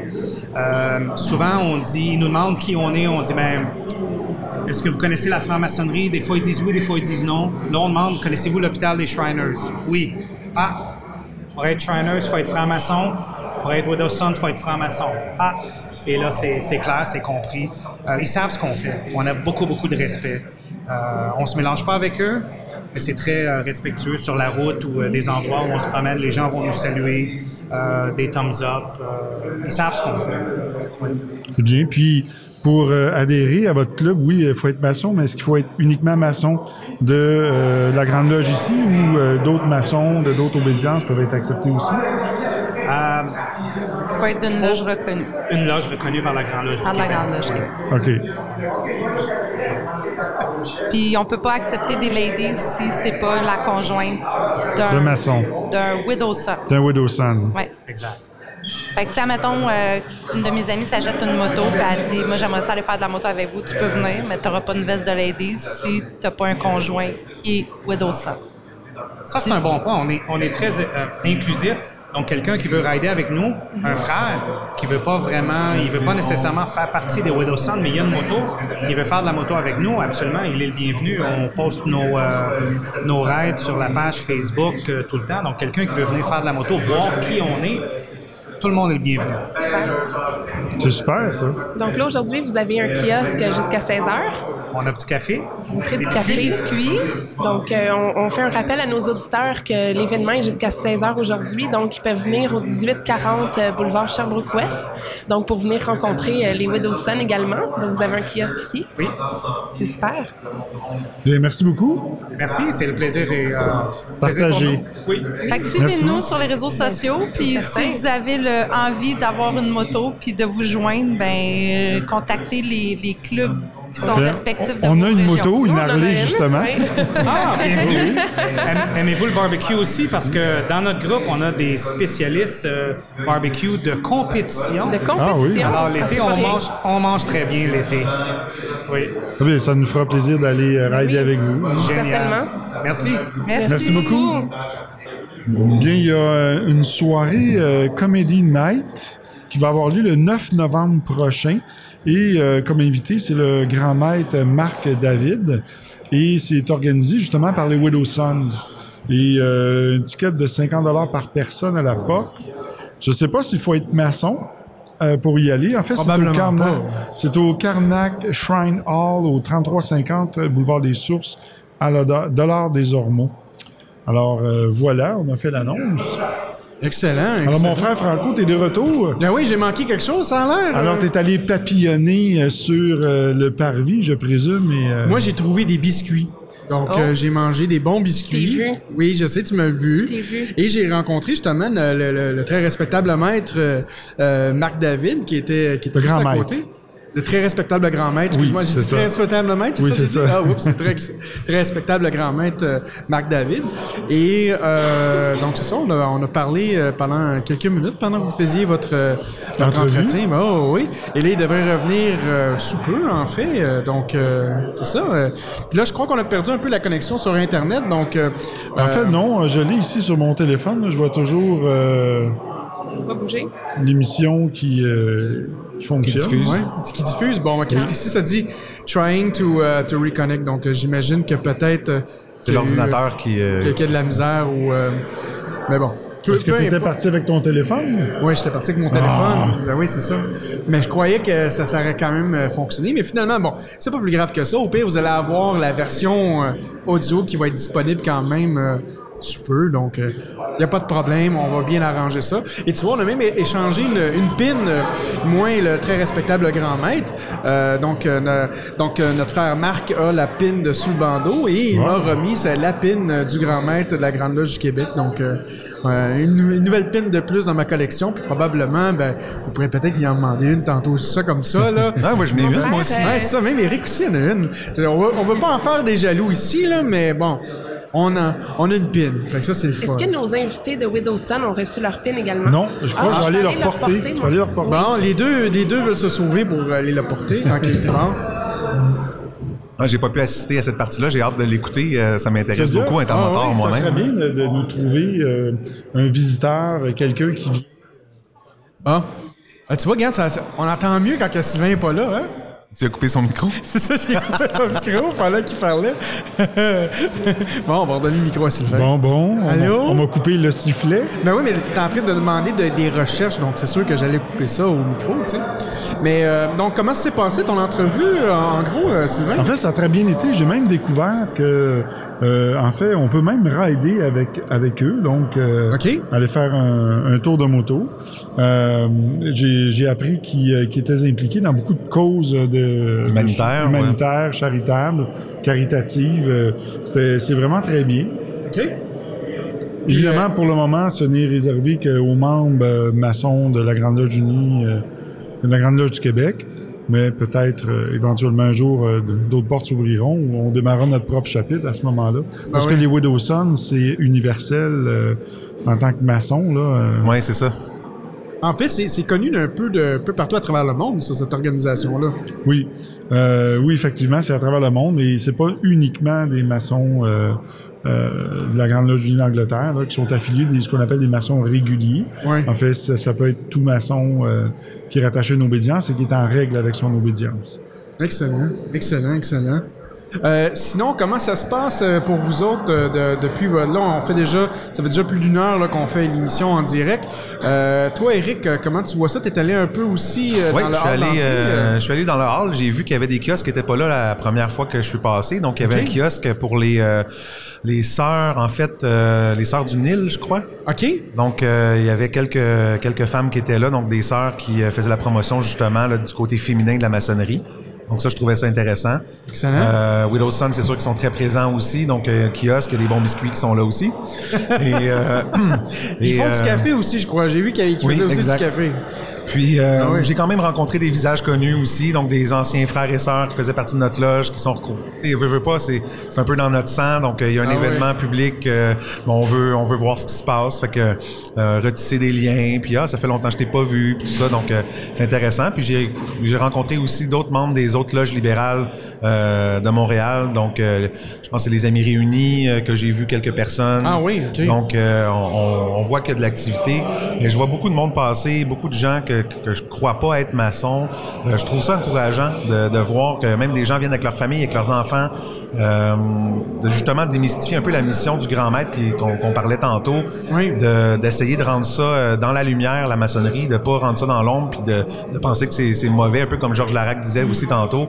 Euh, c'est de, de mettre ça du bon côté euh, des choses. Puis je pense qu'avec le- les gens qui ont, que j'ai vu défiler, euh, c'est intéressant là, de, de voir ça. Puis je suis sorti dehors aussi, puis il y a même une petite fanfare là, de, Ah oui? de- des Shriners. Donc il y a un grand tambour, un clavecin. euh, euh, donc euh, il y a de la musique euh, à l'extérieur. Euh, il y a un clown même euh, qui Un était clown? là. Oui. Ah. Ben c'est parce que le- les personnes euh, des Shriners, ben, c'est pour les enfants. Ouais, donc ouais, euh, ouais, ils, ont, ils ont leur clown d'une certaine façon là, pour, euh, pour euh, rendre les, les- les périodes difficiles un petit peu plus euh, accessibles et euh, Ben joyeuses. Donc, Joyeuse, euh, ben oui. Ouais, donc euh, ça, ça a super bien été. Excellent, excellent. Écoute, puis je crois, là, encore, je pense que tantôt on l'a dit, ça, ça, ça va durer jusqu'à 4 heures de l'après-midi. Ouais, 3-4 heures. 3-4 heures. Euh, puis à date, est-ce qu'on a une idée à peu près de combien de personnes qui sont, qui sont présentées? Parce que je vois vraiment beaucoup de personnes qui, qui, qui rentrent et qui sortent. Là. Il y a plusieurs centaines de visiteurs là, Ouais, hein? qui, euh, qui ont cours en ce moment euh, à visiter le temple ici. Oui, oui.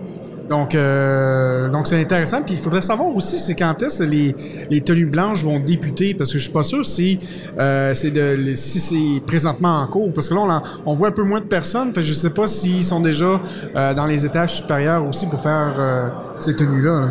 Euh, je crois que c'est à partir de 11 heures les tenues blanches. OK. Et euh, moi, ce que je proposerais peut-être, c'est qu'un de nous euh, prenne son téléphone puis fasse une visite guidée des lieux pour ensuite le partager sur euh, Facebook, évidemment, sur Ah oui. l'émission Sous le bandeau, en lien avec l'émission d'aujourd'hui. Ouais, ça Oui. serait intéressant. Ah oui. On pourrait demander à notre sœur Claudia de faire ça aussi. Euh, Je suis sûr qu'elle serait, ça serait très bien aussi de, rencontrer un Shriners aussi qui vient Oui. nous parler à l'émission. Oh oui, euh, c'est, on doit absolument rencontrer un Shriner. On est ici, on doit, on doit f- se faire cette mission-là. Donc, euh, oui, oui, éventuellement, on pourra. Peut-être même faire une ça. femme de, euh, du Nil, en fait, euh, ça serait Oui, intéressant Oui, aussi. oui, oui, oui, exactement. Je vais, aller la- je vais aller voir s'il n'y en a pas une de disponible, je vous reviens, moi. Oui, bon, pas de problème. Mon frère, tu peux prendre, euh, tu peux prendre place. Donc, c'est très simple. Il faut juste mettre le micro devant, devant la bouche. Puis, euh, à partir de ce moment-là, tout devrait bien aller. On parle. Oui, c'est ça. Donc, on est avec euh, le, le grand maître de la Grande Loge du Québec, notre, notre frère euh, Marc David. Merci beaucoup d'être euh, parmi nous aujourd'hui. Merci beaucoup de nous accueillir aussi dans, votre, dans votre édifice. Moi, pour moi, personnellement, c'est la première fois que je viens ici. Et euh, j'ai ado- j'ai adoré ma visite privée que j'ai pu avoir avec le frère euh, Cédric. C'était très agréable et ça m'a permis, en fait, la, la première chose que moi j'ai pu voir euh, dans l'édifice de la Grande Loge du Québec, c'est l'histoire qui vient avec. C'est de voir euh, la- l'architecture qui est super importante, mais c'est aussi de voir les passés frères qui sont là et euh, toute l'histoire des autres loges qu'on a pu voir euh, avec les étages qu'on a pu voir ici aussi. Même derrière nous, présentement, on a quand même un peu de régalia qui est un peu de l'histoire de, la Grande Loge du Québec. Donc, euh, moi, pour moi, personnellement, c'est c'est quelque chose qui m'a beaucoup touché euh, en, en venant ici. Éventuellement, j'aimerais bien ça, peut-être voir une tenue blanche. parce que Je pense qu'il y a plusieurs tenues blanches qui sont, qui sont ici aujourd'hui. Euh, on va voir si on a le temps un, petit peu plus tard durant l'après-midi, mais j'ai beaucoup apprécié présentement. Est-ce que pour toi, euh, mon frère Marc, est-ce que comment tu trouves la, tenue présentement En fait, est-ce que c'est un succès? Je crois que vous avez quand même plusieurs centaines de personnes qui sont, qui sont, venues ici. Ben, premièrement, Franco, je voulais te remercier. merci à toi d'être ici euh, être ici aujourd'hui euh, euh, pour participer à cette émission. Euh, en réponse à ta question, oui, effectivement, on- nous sommes très heureux de, de, de l'énergie qui, qui se dégage et de la participation de, de profanes et de frères à notre tenue blanche, la tenue euh, de porte ouverte Ouais, de ici. porte ouverte, oui. Euh, donc le but c'était vraiment de pouvoir démystifier un peu euh, notre ordre et, et permettre aux gens de, de- de nous connaître un peu de ce qu'on fait et qui nous sommes. Tu parles justement de démystifier notre ordre. Euh, comment tu trouves ça aujourd'hui, dans, dans le temps qu'on vit aujourd'hui, comment tu trouves le- le- la, la- la perception des gens qui ont sur la franc-maçonnerie? Euh, tu sais, autant on va voir du positif que du négatif. Je crois il y a quelques années de ça, même il y a eu quelque chose ici, il y a eu euh, euh, un- une attaque ou quelque chose comme Un ça. Attentat. Un attentat qui, qui a eu contre la... la euh, la, Grande Loge du Québec. Euh, comment tu perçois ça aujourd'hui, la vision des gens qui peuvent avoir sur la franc-maçonnerie? En général, c'est une bonne question. En général, euh, on, nous trouvons que les gens ne connaissent pas beaucoup la fraternité. Euh, L'image qui existe est, euh, est floue. euh, souvent, c'est ce qu'ils ont vu sur Internet ou par les, euh, les bouquins d'Anne Brown, etc. Ouais. Mais vraiment mal connu. Donc, il n'y a pas vraiment de, je dirais pas d'opinion négative comme telle, mais euh, très peu connue. Souvent, les gens se demandent est-ce que ça, ça existe encore, cette affaire-là? Euh, donc, euh, nous, euh, au Québec, ce qu'on veut faire, c'est vraiment de, de- de- faire connaître la fraternité, permettre aux gens de connaître ce que nous faisons. Et puis, euh, on croit beaucoup que à cette période-ci de notre société, que la fraternité peut amener beaucoup de choses euh, au niveau des, euh, de nos actions morales, etc. Puis, il y a une bonne image euh, pour, euh, pour les gestes que nous faisons. Marc, cette année, c'est une année charnière. Je crois que c'est le 150e, c'est ça? Tout à fait, c'est le 100 150e anniversaire de la Grande Loge du Québec. Oui. Est-ce que la Grande Loge a, a préparé quelque chose pour souligner cet événement-là, une fête majeure? Ou... Oui, donc il y a une série d'activités que nous avons préparées, euh, débutant avec notre euh, communication annuelle qui a eu lieu le 25 mai dernier au Château Vaudreuil. Euh, nous avions euh, environ 400 participants et puis on a lancé notre 150e anniversaire. euh, vraiment une belle fête. Euh, notre, euh, disons, notre activité charnière se trouve à être l'exposition euh, au Musée des Cultures à Nicolette. Euh, nous- avons une, une exposition sur la franc-maçonnerie euh, qui est là, ouverte euh, au public, et, euh, qui est une exposition qui va durer environ deux ans. Et le feedback que nous avons du musée, c'est que cet été, ça c'était un grand succès. Euh, avec plus de 1500 personnes qui visitaient par mois, qui pour eux euh, est un nombre très intéressant. Donc, euh, je vous j'invite les, ah les gens à aller faire un tour à Nicolette, au Musée des Cultures, voir cette exposition-là. Par la suite, bon, aujourd'hui, nos portes ouvertes sont, dans le cadre du 150e aussi. et l'année prochaine, au mois de mai de 2020, nous allons faire notre, communication annuelle à Québec, aussi dans le cadre euh, historique euh, euh, pour démontrer le, parce que c'est la disons la naissance de la franc-maçonnerie dans les années 1750 au Québec était centralisée autour de Québec sur les, et on sait que Montcalm et Wolfe étaient des francs-maçons donc nous serons juste à côté des plaines d'Abraham au mois de mai 2020 pour notre communication annuelle. Donc, ce sont des exemples d'activités. Les loges en question en font aussi. Euh, individuellement. Donc, on a plusieurs activités euh, dans le cadre du 150e. Hmm. Excellent, excellent. Et euh, bon, tu parlais de Québec, de Montréal. La Grande Loge du Québec, elle est répandue comment au Québec? Au juste, je crois que vous aviez 71 loges, si je me souviens 74 loges présentement, oui, partout à travers la province. à Québec, nous avons trois loges dans la ville de Québec, dans les cantons de l'Est, à Montréal bien sûr. Ici, il y en a plusieurs qui se rencontrent ici au Temple, Sherbrooke et Saint-Marc et aussi dans la région euh, d'Elmer, Gatineau. À travers le Québec. Ouais. Ah, et euh, un, quelqu'un qui bon qui vient visiter ici euh, le, temple de la Grande Loge du Québec et qui déciderait de vouloir peut-être vouloir devenir franc-maçon, c'est quoi le processus? Comment on fait pour devenir franc-maçon à la Grande Loge du Québec? Ben, en, en, général, pour devenir franc-maçon, on a premièrement qu'à demander à un franc-maçon de devenir franc-maçon. Et euh, pour la Grande Loge du Québec, on a un site internet qui est le glquebec.org sur lequel euh, ceux qui sont intéressés peuvent euh, remplir un petit formulaire, un petit formulaire, et puis on fait un, on les, on les appelle et puis euh, le processus débute de cette façon-là. Excellent. Puis c'est quoi le pourcentage de, gens qui vont rentrer peut-être par euh, cooptation versus ceux qui vont faire de la candidature spontanée sur Internet? Est-ce que vous avez une grande différence? Est-ce que c'est plus maintenant axé sur l'Internet? Si, on va vers le, monde d'aujourd'hui, je pense qu'il y a peut-être moins de gens qui vont demander la fameuse expression « to be one, ask one euh, Est-ce que c'est encore le cas aujourd'hui de, de, votre côté ou c'est plus la réalité vers Internet? L'Internet effectivement, représente une source importante de, candidats possibles. Euh, c'est sûr qu'on préconise surtout la cooptation parce que c'est important que les, les francs-maçons qui, euh, qui, cooptent un futur franc-maçon le connaissent pour s'assurer qu'il y a un bon, euh, un bon fit pour les deux. donc, mais effectivement, l'Internet devient une source intéressante de, de candidats potentiels et puis on est ouvert à ça. Excellent. Ici, on revient euh, en fait sur, euh, sur toi, sur ta personne. Pourquoi euh, Marc David a décidé de devenir franc-maçon? bon, c'est une bonne question. À l'époque, moi, ça fait 29 ans, 29 ans que je suis franc-maçon. À l'époque, il n'y avait pas d'Internet. Je connaissais très peu la franc-maçonnerie, mais j'avais un très bon ami qui est ici d'ailleurs aujourd'hui, que je respectais énormément, qui était franc-maçon.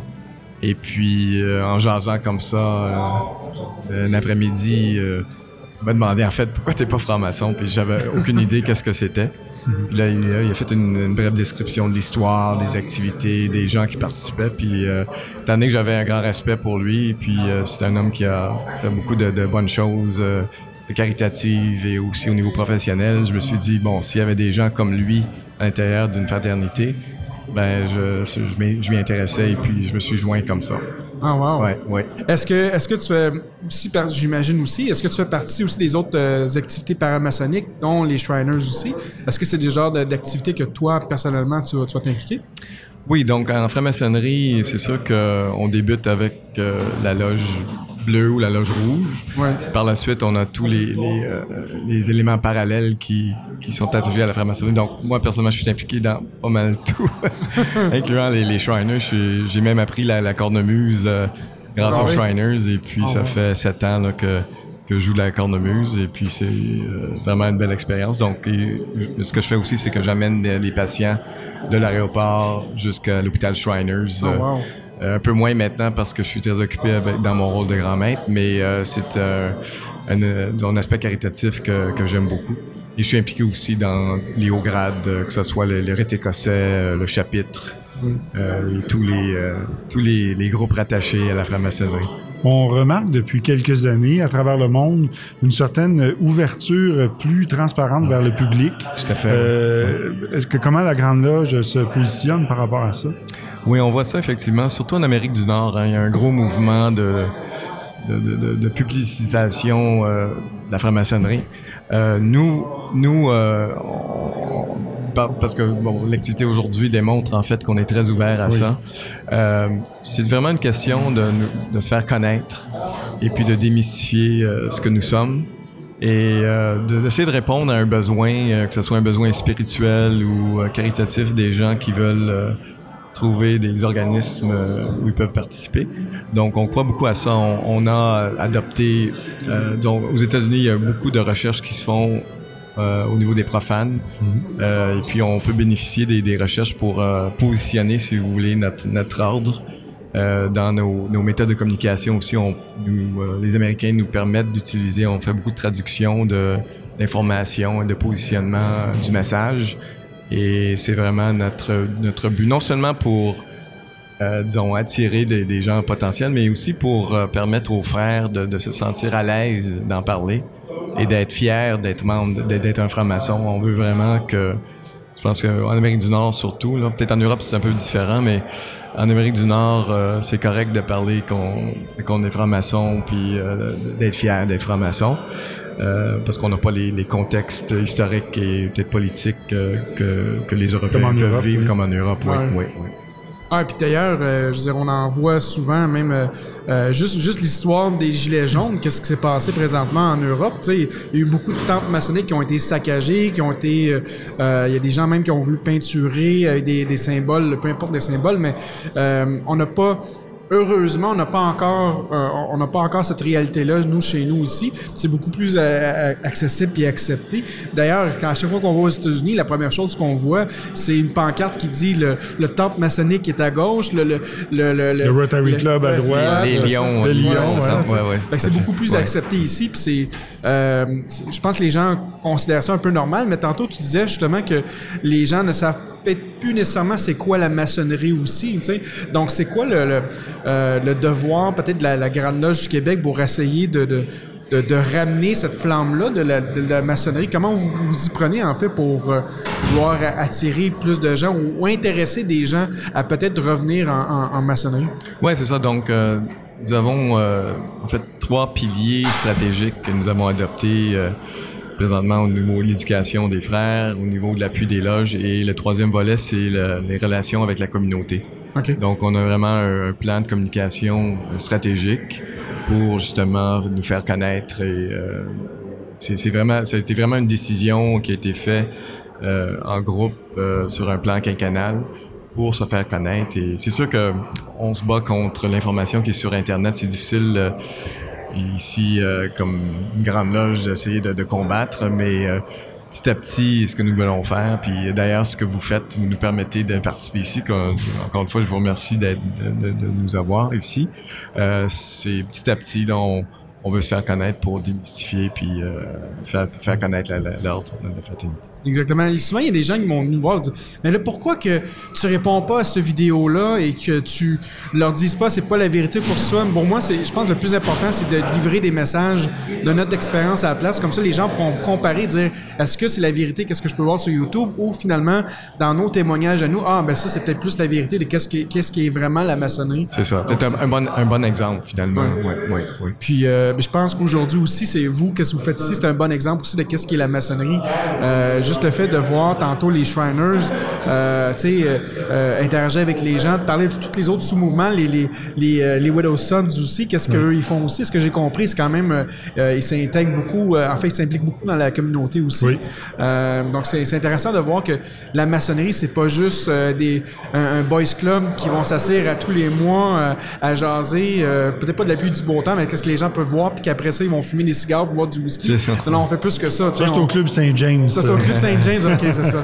Mais je dis, c'est ça, on fait plus que ça. On va s'impliquer dans la communauté, on va, on va aider notre prochain, on va, on va s'aider soi-même. je pense que le, le, le, le, temple en tant que tel, c'est c'est là qu'on va, nous, ce devenir une meilleure personne. Puis une fois qu'on commence à comprendre qu'on est peut-être une meilleure personne, là, on va s'impliquer dans d'autres organisations paramaçonniques pour justement aider le prochain. Donc, c'est une, une belle balance fait, entre, entre, le, le- le- le- soi-même et le- et l'extérieur. Exactement. Puis des exemples de ça pour euh, appuyer ce que ce que tu dis, Franco, c'est que euh, euh, nous, euh, le Grand Maître, à chaque année, a une œuvre caritative. Et euh, ce que nous avons choisi cette année, c'est euh, appuyer les jeunes étudiants qui font des projets dans le domaine climatique environnemental. OK? Donc, euh, on sait qu'en franc-maçonnerie, euh, les sciences et les, euh, la nature sont importants dans nos leçons. Oui. Et comme franc-maçon, ce que nous voulons faire, c'est d'aider les jeunes qui travaillent dans ce domaine-là pour euh, les générations futures. Donc, euh, nous, nous appuyons financièrement à ce niveau-là. L'autre programme, c'est le programme Respect, OK. qui est un programme euh, qui euh, est un regroupement qui qui aide les, les organisations qui travaillent dans le domaine de stress post-traumatique chez les vétérans et les premiers répondants. Et euh, donc, on appuie financièrement ce groupe-là qui font un gros travail pour aider euh, nos vétérans. euh, et euh, on est au mois de novembre présentement, donc c'est un bon moment là, pour, euh, pour en parler de l'importance de bien respecter les, les vétérans et nos premiers répondants. Excellent. Euh, comme grand maître, est-ce que je crois que c'est ta deuxième année? C'est ta première ou deuxième année? C'est ma première, j'ai- c'est- je viens juste de fêter mon cinquième mois. OK. Ouais, et j'ai survécu à date. Et c'est quoi ta, ta- ta- la mission du grand maître pour les, pour les deux Parce que vous, je pense que c'est des mandats de deux ans, c'est ça? Exactement, oui, c'est Donc, deux c'est ans, quoi, ouais, c'est quoi tes, tes- tes missions, tes objectifs pour tes deux prochaines années en tant Ouais. que grand maître? Donc, c'est une bonne question. On a, bon, premièrement, j'ai un thème qui est Consequirem Tuam, qui veut dire atteindre notre raison d'être.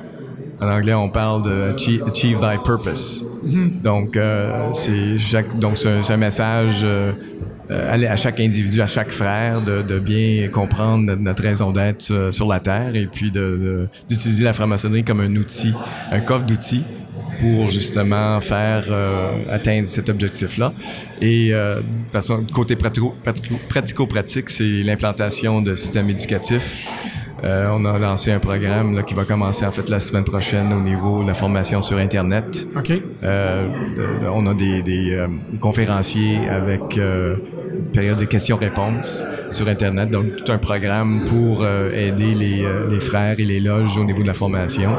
Et euh, on a aussi un programme de euh, plus stratégique pour chacune des loges pour faire une auto-analyse euh, tout ce- comment ils, ils se ils se placent par rapport à des critères de, de performance euh, ouais. idéal pour une loge et puis de faire une analyse et qui suivra par euh, euh, une exécution de, de- de- tactiques stratégiques pour s'améliorer. Et, euh, et le troisième élément, évidemment, c'est, on en parlait tantôt, c'est le, au niveau du, des relations publiques. Ouais.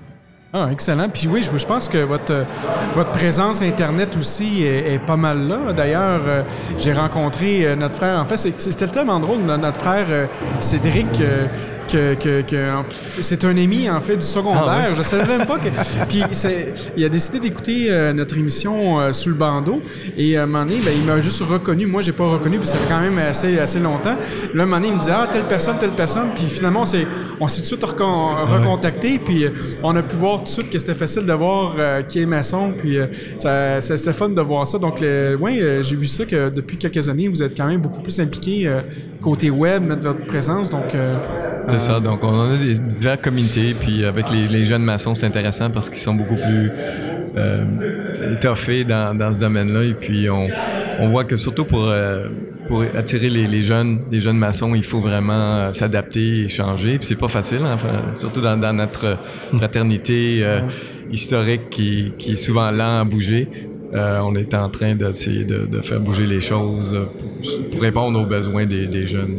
Comment, là, on s'en va vers un sujet que je trouve vraiment, intéressant. Comment qu'on peut attirer le jeune aujourd'hui, euh, comparativement? je pense qu'en général, dans le monde, la maçonnerie, malheureusement, est pas mourante, mais on perd de plus en plus de membres. Il y a moins de membres qui rentrent euh, comparativement à ceux qui, qui quittent.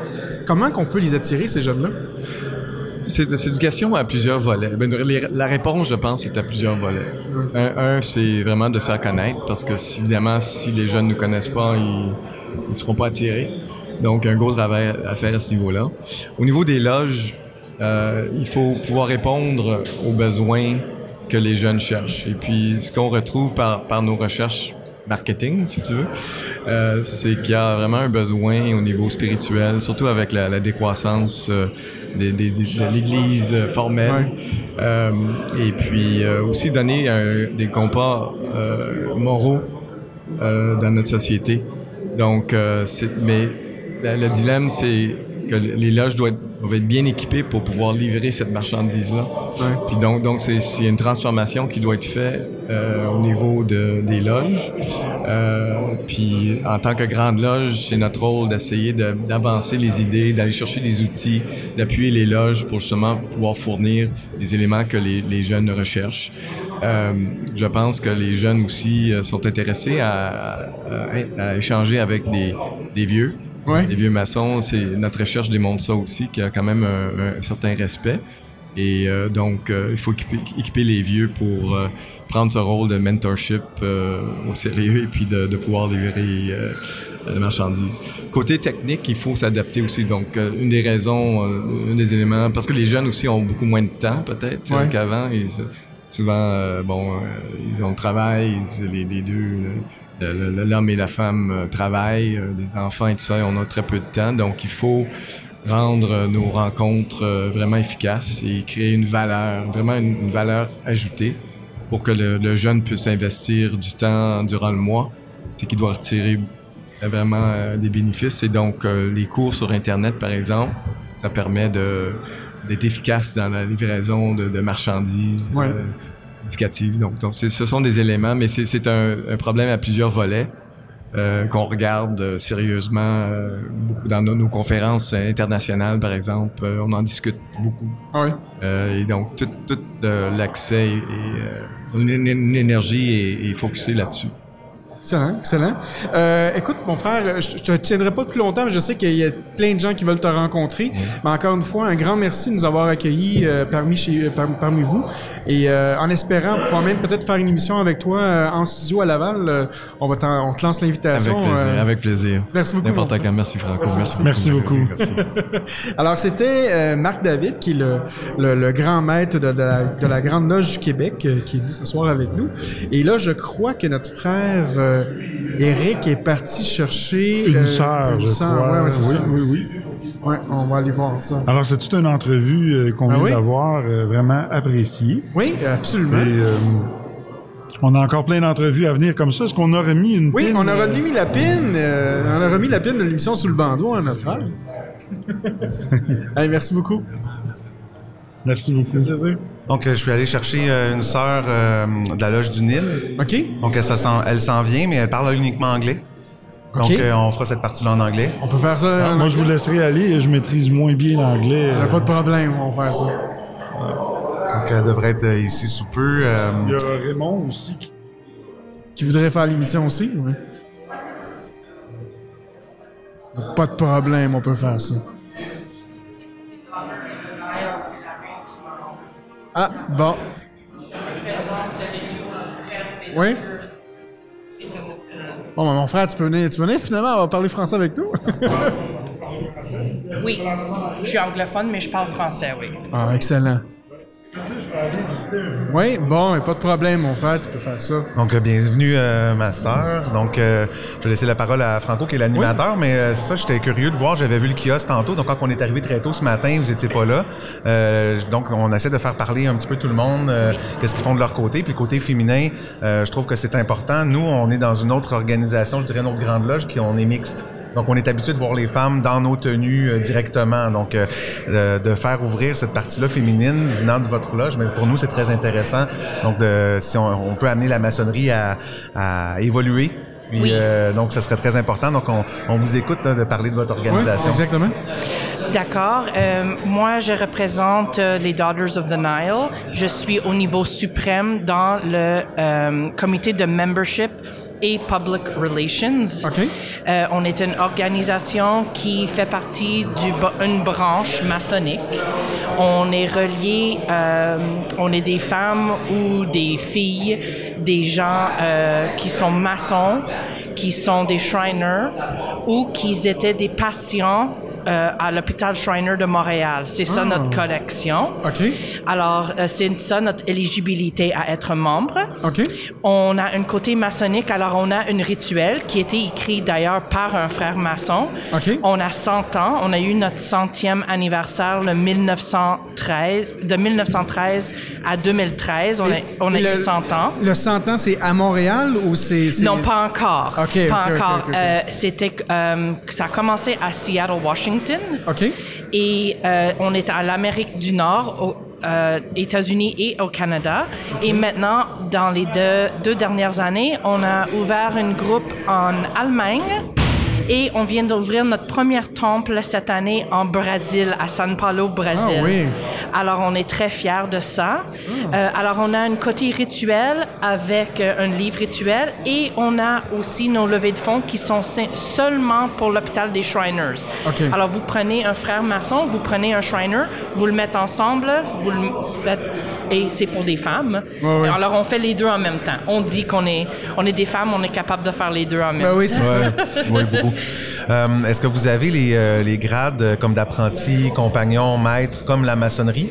Non, on a juste une initiation, puis après ça, on est membre, mais on a les mêmes chaises que vous. Notre loge est euh, comme vous. On a un rituel qui est un petit peu pareil parce qu'on c'était écrit par un frère maçon. Euh, la reine, c'est le master du lodge, c'est la même chose. On a à peu près 22 000 membres en Amérique du Nord. OK. On est très fiers de ça. On a euh, 133 temples. Euh, pour avoir un temple, ça prend un, un shrine. Alors, c'est comme ça qu'on est ouvert. Mais on est très fiers euh, de ce qu'on fait pour l'hôpital des Shriners, mais aussi euh, les femmes qui joignent à nous puis qui font le rituel. C'est très, très beau à voir. Euh, et on change d'officier à toutes les années. On a une, une installation comme vous, euh, mais au mois de mars. Puis on a un Supreme qu'on se réunit à travers l'Amérique du Nord. On, on se réunit à une place. Cette année, c'était à Reno, Nevada. L'année prochaine, ça va être à St. Paul, Minnesota. Puis euh, on est à peu près 3000 filles qui se rejoignent pour- pendant une semaine à chaque année au mois de juin. Ah, wow. Very nice. Si, si on compare ça avec euh, les... euh, Northern euh, Star? euh, Eastern Star. Eastern comme- Star. Est-ce que c'est c'est relié quand même avec, avec, euh, le Order of Eastern Star? Euh, non, c'est une autre branche, mais. Eastern Star, c'est aussi une famille, un membre de famille maçonnique. Eastern Star a les femmes et les, et les hommes. Ils ont un rituel, mais je crois, je ne suis pas un, mais je crois que leur, fond, leur levée de fonds peut changer. Euh, ils peuvent choisir un autre. oui, mais nous, c'est vraiment juste l'hôpital des Shriners. OK. On, à l'hôpital à Montréal, euh, le deuxième étage à le- au nouveau hôpital est no- nommé après les Daughters of the Nile. On a donné 5 millions de dollars à l'hôpital à Montréal. Wow. Maintenant, on est rendu à 64 millions de dollars donnés aux Shriners dans les 22 hôpitaux. Ah, C'est wow. merveilleux, c'est vraiment beau. C'est quel genre d'activité que vous avez fait caricatif ou juste, euh, euh, disons, la- votre prochaine activité, c'est quel genre d'activité vous faites? Euh, présentement, ici à Montréal, on va faire un smorgasbord qui est comme un genre de potluck. On a toutes les femmes qui euh, fait des, des, des mets, des, la bouffe. On charge 22, je crois, ou 25 pièces par personne pour rentrer. Et on a normalement 150 personnes qui viennent, qui mangent. On est ensemble, mais vous pouvez nous voir aussi aux parades. euh, avec les maçons puis les Shriners, euh, on se voit un petit peu plus partout parce que comme, comme tous les autres organismes euh, maçonniques, on veut des membres, on a la misère à trouver des membres. Les madames vieillissent, ils peuvent pas faire ce que tout le monde fait. Ah ouais. Puis on a besoin de faire euh, rentrer des plus jeunes aussi. Alors, c'est très important pour nous pour joindre à tout le monde ici, pour euh, trouver, euh, trouver d'autres femmes pour joindre à nous. Est-ce qu'il y a un cheminement euh, initiatique, un peu comme la maçonnerie? Donc, je sais que vous n'avez pas nécessairement, comme vous avez répondu tantôt, compagnon, maître, tout ça, mais Oui. à part les activités caritatives, est-ce que vous faites un travail sur vous? Est-ce que, est-ce que vous avez des, ben, peut-être des, des- des grades supérieurs qui vous amènent à, à être un, un peu comme une loge maçonnique ou est-ce que c'est plus le côté caritatif? Euh, c'est vraiment un mélange des deux. C'est Ok. 50-50. Il y a une initiation et il y a un message dans l'initiation quand même. Euh, et oui, les travaux qu'on fait, le rituel qu'on fait, ça, on espère que ça nous amène à être des meilleures femmes dans la société. Oui, c'est, c'est quelque chose qu'on se tient à être quand même des gens euh, qui est dans la communauté, puis euh, on a une, on veut que ça soit des bonnes femmes qui peuvent représenter la société puis la communauté puis faire de quoi de bien pour l'hôpital des Shriners quand même. Et là, présentement, à Montréal, comment vous êtes au juste à Montréal, votre groupe? On est une centaine. OK. On est une centaine.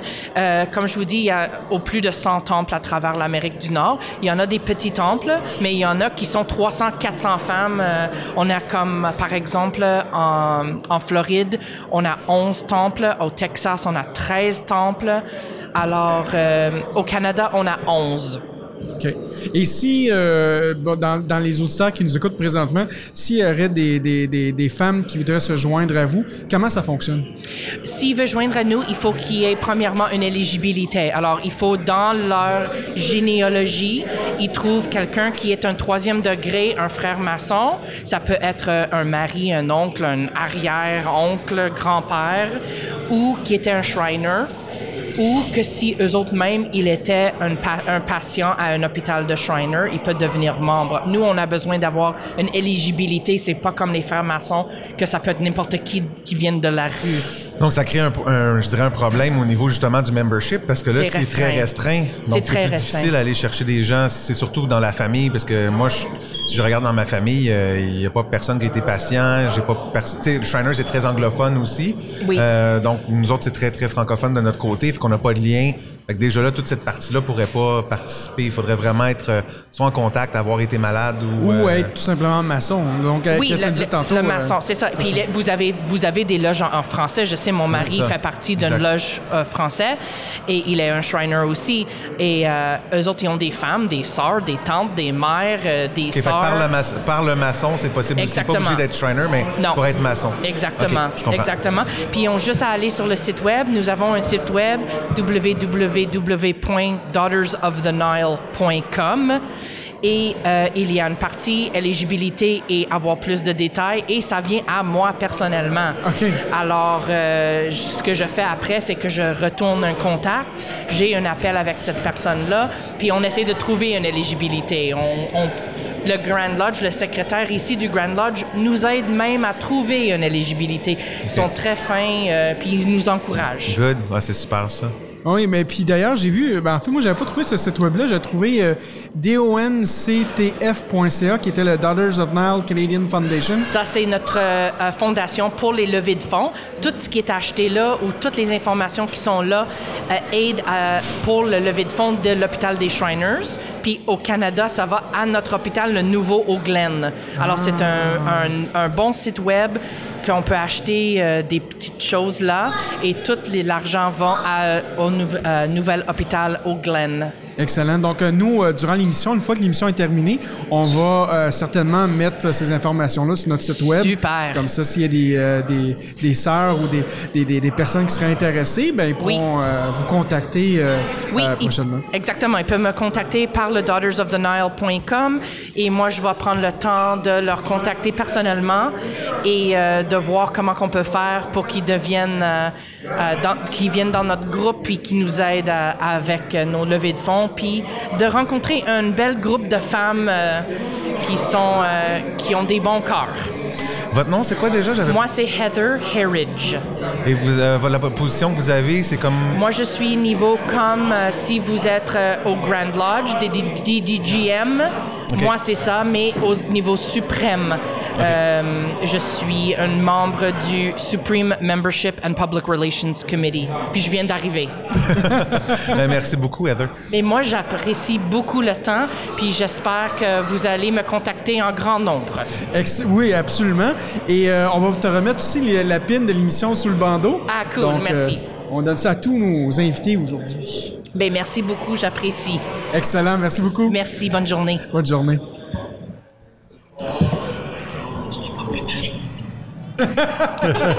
on l'a entendu, on l'a entendu. C'est correct. On pogne les gens à la bonne franquette. Là, Ah oui, mais c'est le fun parce que c'est euh, je dirais, authentique. Le mot est authentique. Je pense que c'est, c'est là que ça me fait tellement. euh, j'ai ressenti des bonnes énergies. euh, c'est une des raisons pourquoi on est maçon, je pense, c'est de pouvoir aider les autres à côté puis de sentir le- la fraternité qui s'est dégagée. C'est la première fois que je rencontre cette femme-là, puis on dirait que, je sais pas, je- je- ça faisait longtemps que je la connaissais. Donc, euh, c'est des petits points comme ça de la maçonnerie qui me font euh, vibrer. Oui, absolument. Non, non, c'est. c'est- Alors, je vous annonce que tout à l'heure, on aura euh, aussi un Shriners qui va venir euh, nous parler. Et on aura aussi euh, un visiteur qu'on va, va prendre au hasard comme ça, qui vient nous parler de son expérience euh, dans le temple. Ben oui, ben oui. Mais d'ailleurs, euh, l'émission, euh, faut se le dire aussi, c'est que là, bientôt, on a fait plus de deux heures, en fait, d'émission. Donc, c'est sûr qu'on va pro- probablement terminer l'émission d'ici peut-être une demi-heure parce qu'on va quand même vouloir aller participer aux tenues blanches. Ce serait quand même le fun de voir ça aussi. Mais donc, hey, puis on voit plein de qu'on connaît aussi. C'est quand même le fun de voir ça.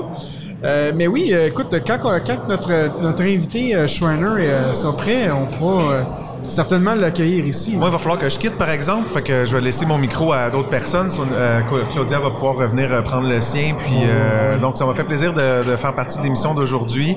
Euh, donc, je vais, euh, je vais tirer ma révérence. Puis, euh, belle, belle émission. Je pense que c'est la, la première, justement, au Québec. On a, on a reçu des bonnes personnes. On a fait le tour de plein de choses. On a des vidéos qui s'en viennent aussi, des visites guidées, peut-être qu'on va enregistrer. Euh, je pense que c'est une belle initiative. Puis, euh, c'est ce qui nous démarque aussi. Donc, viser euh, l'universalité de la maçonnerie euh, euh, à travers le monde, mais un peu plus spécialement à, Montréal, euh, au Québec. Donc, euh, vraiment content d'avoir fait l'émission avec vous, euh, mes frères. Le plaisir, Eric, et d'ailleurs, euh, bonne fête, on va le dire en Hey, ondes. merci beaucoup. t'es- rendu une année plus vieille. T'es rendu à quel âge, là? 43, donc Ah, euh, bon.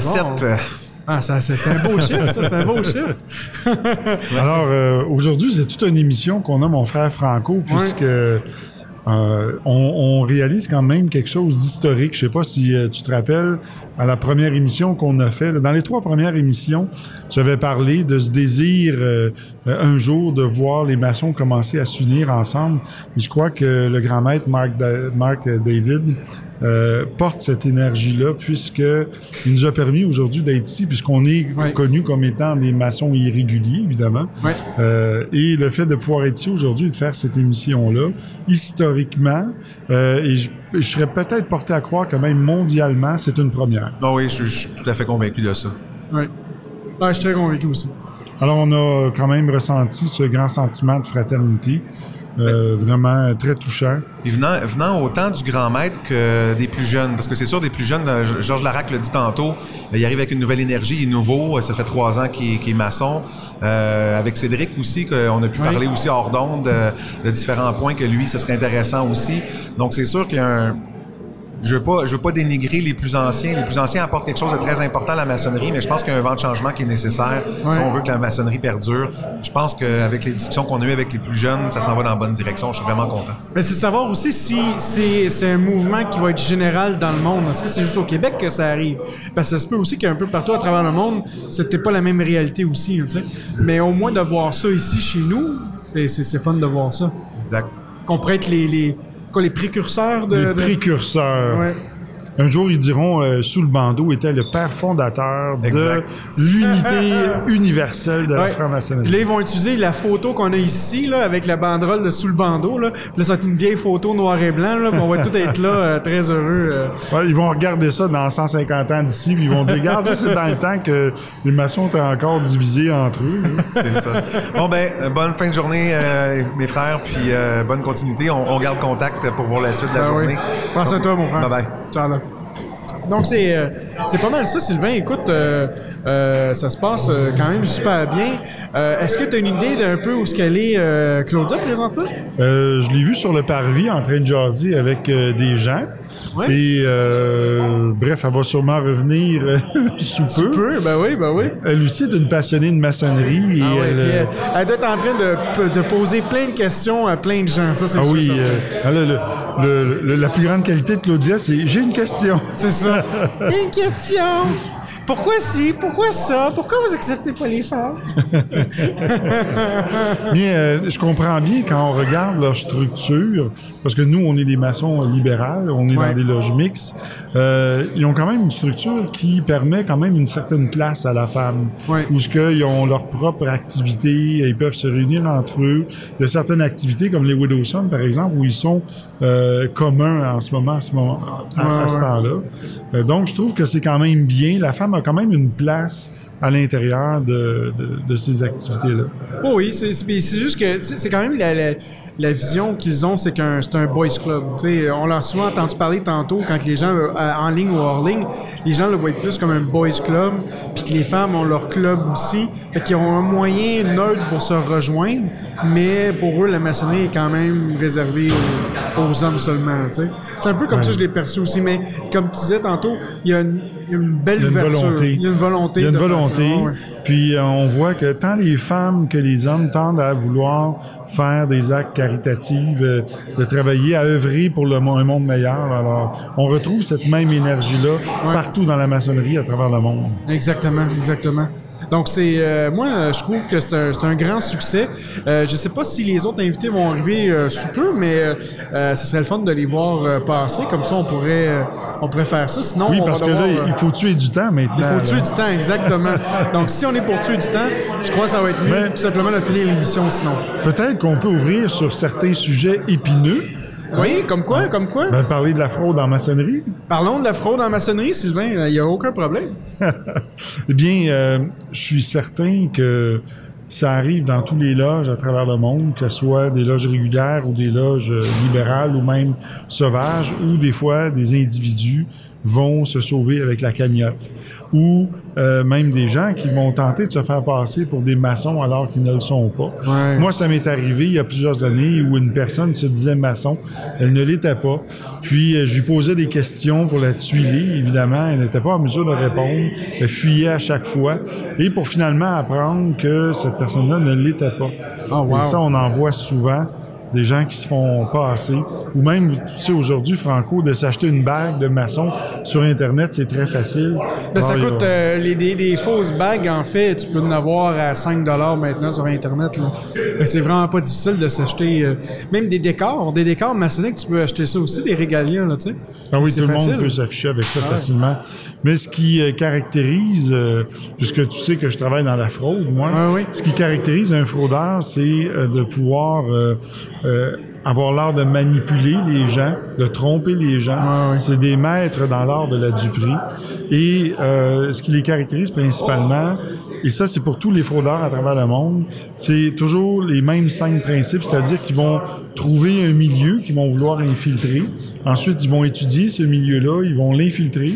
Ils vont trouver la faille qui est à l'intérieur et ensuite ils vont trouver le moyen d'ex- d'exploiter cette faille-là et ensuite ils vont se recruter une équipe pour pouvoir y arriver. Alors évidemment, il y a sûrement des loges qui se sont constituées comme ça et tu nous racontais le mois passé, Franco, qu'il y avait une loge en Afrique, la Grande Loge d'Afrique, je crois. C'est la, la- ben, en fait, ont voulu utiliser le même nom, donc la CLUA, comme la Grande Loge Unie d'Angleterre, mais c'était la Grande Loge, la Grande Loge Unie d'Afrique. C'est ça. Alors, c'est un site web sur lequel euh, ils vendaient là, l'idée de devenir franc-maçon et ils ramassaient des fonds comme ça. Mais en fait, c'était tout à fait quelque chose de frauduleux. Comme nous, nous avons eu un jour quelqu'un qui nous a contacté en disant qu'il était un Illuminati. Mais oui. Et qu'on pouvait faire partie du club si on payait. Ben, ça coûte cher être Illu- Ah Illuminati, oui. là. Alors, il fallait dépenser comme 2-3 000 euros au départ. Puis là, on se faisait promettre d'avoir une voiture, d'avoir un, un travail de luxe et ainsi de suite. Évidemment, c'est de la fraude parce que Avec ses... J'ai eu une question, a soudainement euh, interrogé euh, ce fraudeur-là. Puis finalement, il lui a dit que ça faisait 30 ans qu'il était maçon et qu'il était euh, compagnon. Ah, là, on a Claudia qui est de retour aussi. Bonjour. Allô? J'ai eu des discussions très intéressantes. Ah oui? Ben oui, j'ai rencontré des gens de la Eastern Star Lodge qui vont venir nous parler tout à l'heure. OK. Et puis, on devrait aussi avoir euh, devant, je ne sais pas si vous savez, si vous avez été à l'extérieur, présentement, il y a euh, l'orchestre des Shriners qui est là dehors, donc qui invite les gens à rentrer, avec un clown aussi, euh, un, un- un frère qui est déguisé, qui Ah invite les gens à rentrer. Donc, euh, il devrait venir aussi nous parler des Shriners dans quelques moments. Wow, ouais, fantastique. Écoute, euh, faudrait qu'il fasse ça assez rapidement parce qu'on est quand même rendu à deux heures d'émission. Euh, donc, il va falloir euh, un moment donné fermer l'émission et euh, euh, peut-être aller visiter, faire les, les tenues blanches. Ce serait intéressant de faire les, les- les tenues blanches Mais aussi. Je pourrais peut-être aller euh, repartir de ce pas, aller les voir pour Oui, savoir s'ils seraient Puis intéressés comme ça, nous, on pourrait terminer rapidement notre petit segment sur la fraude maçonnique. Toi, tu as déjà participé, donc. euh, Oui. euh, mais oui, oui, une fois que, une fois que tu vas chercher notre invité, nous, on pourra, on pourra continuer à, à ce Parfait, sujet. mais je vais aller les chercher. Yes, sir. Merci. Merci. Donc, Sylvain, là, tu parlais, bon, des cinq points. Tu avais, les cinq points pour faire de la fraude, c'est ça? Oui. Comme- En fait, c'est ce qui caractérise dans les, la génétique d'un fraudeur. OK. Donc, ce serait quoi les cinq points qui seraient reliés avec la franc-maçonnerie? Si tu pourrais, genre, euh, euh, nommer ça, ce serait quoi ces cinq points-là? Reliés avec la maçonnerie? Et on a le bel exemple avec euh, euh, ce qui s'est passé en Afrique. Donc, ils sont allés chercher euh, des, des images, des logos de d'autres loges. Ensuite, Ouais. ils ont pris la planche de notre frère Yves Vaillancourt, Ben oui. qui ont reproduit avec une photo avec deux Africains, alors que euh, Yves, Yves, est aussi blanc que le bonhomme de neige. Bonjour Yves en passant. C'est ça. Et donc, ils ont. Le propre d'un fraudeur, c'est de bâtir sa crédibilité sur celle des autres. Ouais. Donc, ils vont chercher l'image comme ça, puis euh, ensuite, ils ont bon, construit leur site web, se donnent une crédibilité, puis euh, vont aller chercher la faille. Donc, la faille, c'est les gens qui veulent devenir maçons pour des raisons monétaires. Donc, pour de la reconnaissance sociale ou pour euh, acquérir du pouvoir. Donc, ça, c'est la faille dans la franc-maçonnerie où les fraudeurs ont pu exploiter. Et ensuite, ils vont tenter de recruter des gens pour euh, s'alimenter et faire de l'argent avec ça. Mais c'est ça le problème, c'est que les gens croient que la maçonnerie donne un pouvoir. C'est ça qui est le problème. Et ce qui est inquiétant, c'est que de la fraude comme ça, on va en avoir de plus en plus. Parce que les fraudeurs, lorsqu'ils voient que ça peut être payant de faire ça, si on prend comme exemple une fraude téléphonique, là, ils vont faire un million d'appels, il y a 3% de ces gens-là qui vont répondre et qui vont se faire prendre dans, Ouais, dans ouais, le piège. Et si vous prenez 3% d'un million de personnes, là, ben, ça peut représenter quand même beaucoup d'argent. Euh, à 400 dollars, supposons de la fraude, là, euh, ça peut représenter tout près de 2 millions là, qui peut entrer. Alors, c'est très payant pour les fraudeurs de faire ça. Est-ce que tu te souviens euh, combien ils voulaient te charger pour que tu deviennes Illuminati euh, Joe? Euh, il me semble que c'était quelque chose comme 3000 euros. C'est ça, tu sais. Ben, T'imagines euh, que tu, par semaine, tu te ramasses euh, un ou deux illuminés de, de Bavière, OK? Ben, tu fais quand même ton mois solide, tu sais. Je veux dire, euh, t'es capable d'en vivre facilement à recruter des, des, des gens comme ça, tu sais. Écoute, à, à 3000 euros, là, il t'envoyait une bague, puis je pense... Euh, Ça prend une non, bague que j'ai été chercher. euh, Des bagues sur- à, sur à eBay, 5 là. dollars, ouais, c'est ça. c'est ça. Ah oui, puis moi j'avais vu sur, sur le site en fait de la, la, la, la grande loge unifiée de, de, l'Afrique, quelque chose comme ça, tu sais, qui vendait des, aussi des, euh, des, euh, des, des, des artefacts supposément mystiques, des choses qui étaient euh, en- en- encodées par Merlin. euh, non, peut-être il y a du Merlin Pimpin là-dedans, quelque chose comme ça, mais euh, il y avait des, des choses vraiment qui, qui disaient ah ça va te donner une protection pour ci ça, mais en réalité c'était juste du mensonge, c'était n'importe quoi ce genre de choses là. Mais ce qui est, ce qui est le plus inquiétant euh, pour moi, là, en plus de ces, ces, ces faux sites web-là qui, qui sont faits par des fraudeurs, c'est des, des faux frères, en fait, qui vont infiltrer la maçonnerie. Donc, des fraudeurs qui vont nous infiltrer pour des raisons, évidemment, de faire de l'argent, euh, aller chercher du pouvoir auprès des femmes ou de la reconnaissance sociale. On pense ici, par exemple, au Québec, on a eu euh, quelques fraudeurs là, qui sont devenus maçons, puis que, où on pense à ce qui est arrivé en, euh, en Norvège, je crois, là, le tueur là, qui, euh, qui Ouais, a tué ouais, euh, des jeunes sur une île. Là. Alors, euh, malheureusement, c'est ce qui fait ternir l'image de la maçonnerie. Oui, puis puis après ça, c'est faut, faut voir aussi au-delà de ça parce que une fois que disons là tu as payé ton 3000 dollars là, 3000 euros là, et là on te donne euh, on te donne euh, un diplôme, on te donne un- des décors peut-être, et ou sinon on va te le charger, peu importe. Mais on te donne ces affaires-là. Donc après ça, si disons que tu vas dans une autre obédience d'un autre pays, et que là, tu présentes ces diplômes-là, les gens vont peut-être croire que tu es vraiment un maçon. Donc là, tu vas rentrer, tu vas rentrer dans une société discrète avec euh, avec des faux documents. C'est sûr qu'en loge, on va te on va on va te spotter probablement. Mais si la personne a fait son, euh, ses propres recherches, puis qui sait que euh, puis même à ça, peut-être même le fraudeur va leur montrer les vrais symboles et tout ça. Donc là, après ça, ces gens-là vont aller sur place, prendre une place d'un autre frère qui devrait pas prendre et euh, voler des, des, des, des- secrets maçonniques, voler des, des- la, la discrétion maçonnique là-dedans, tu sais. Évidemment. Fait que c'est, fait que c'est, euh, c'est un peu, euh, c'est- c'est beaucoup plus grave. En fait, c'est, c'est, beaucoup plus que simplement le, le, le, le- fait de voler de l'argent. Parce que si disons qu'il y a un fraudeur qui réussit de se rendre dans une, s'infiltrer dans une loge, puis qu'il y a un frère ou une sœur qui lit une planche, puis c'est une planche personnelle, mais que cette personne-là enregistre cette information-là, la redistribue parce que lui, il s'est acheté des diplômes, puis il connaît pas, il connaît pas c'est quoi en réalité la maçonnerie, mais ça va au-delà de, de, de tout l'aspect financier aussi, cette fraude-là. On peut voir, entre autres, sur YouTube, parfois, il y a des gens qui entrent avec des caméras cachées pour euh, assister à une loge. là. Ah oui. Fait que, c'est- puis là, après ça, après ça, on peut aller encore plus loin parce que c'est ces gens-là qui croient sincèrement que, tu sais, disons là, qu'il y a une fraude là, qui, va, du- qui pourrait perdurer pendant plus de, plus de, disons, c'est trois ans. tu sais. Disons, je prends le chiffre trois ans parce que c'est un beau chiffre, là, tu sais. Mais disons, ça dure plus que trois ans.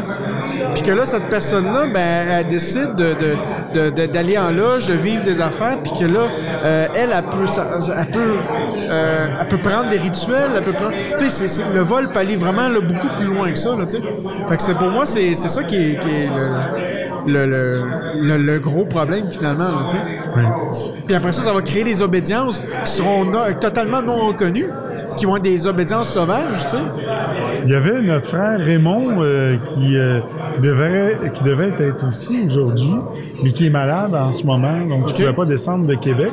Il aimerait se joindre à, à notre conversation. euh, On pourra regarder. Écoute, présentement, je crois que les, les frères Shriners qui sont juste là, qui voudraient peut-être venir parler sur les ondes. Oui. Euh, donc, on pourra peut-être voir si les Shriners sont prêts, on pourra, on pourra embarquer. Euh, sinon, oui, on pourra euh, parler certainement avec notre frère euh, euh, Raymond. Ça, pour ça, j'ai mon téléphone, je peux l'appeler, puis on peut, euh, Parfait. on peut faire l'appel, certainement. Il faudrait juste voir avec notre sœur Claudia si euh, ils sont prêts ou s'ils sont pas prêts. Est-ce qu'ils sont prêts? Bonjour mes frères. Rebonjour, ma sœur. J'ai avec moi Noble Karim Issa qui vient nous parler des Shriners aujourd'hui. Donc bienvenue. Bonjour. Bonjour. Bonjour. Euh, merci beaucoup d'être euh, parmi nous présentement. Euh, ça me fait très, très grand plaisir. Les Shriners, c'est quelque chose que je pense que qui fait partie de la communauté de Montréal, qui fait aussi partie de la communauté mondiale. On, sait que à Montréal, on a l'hôpital des Shriners qui, est, présent. Euh, Qu'est-ce que tu pourrais nous dire, euh, mon frère, un peu plus sur euh, le mouvement des Shriners? Qu'est-ce que le mouvement des Shriners, en fait? Bon. Alors, le Shriner, il doit être maçon. Mais le maçon n'est pas Shriner. Alors ça, c'est un degré maçonnique où on a le plaisir et le fun euh, pour aider les enfants de l'hôpital dont nous avons un hôpital à Montréal. Oui. Il y en a partout euh, dans le monde euh, 22 hôpitaux. Il y en a 20 aux États-Unis. Il y a un hôpital au Mexique et puis un autre à Montréal. Et nous sommes très chanceux d'avoir l'hôpital Schreiner à Montréal. Comment, qu'est- qu'est-ce que le, qu'est-ce qui est en fait le, mouvement des, des, des, des Shriners? Je sais que c'est, une société qui a- que je crois qui a au-dessus de 400 000 membres, je me souviens bien. Euh, mais en gros, qu'est-ce qui est le, qu'est-ce, qu'est-ce qui est Shriners au fait? Ben, on est Shriners parce qu'on aime les enfants et on aime aider les enfants, surtout les enfants qui sont handicapés et qui ont un petit problème dans les os. Ça a commencé comme ça.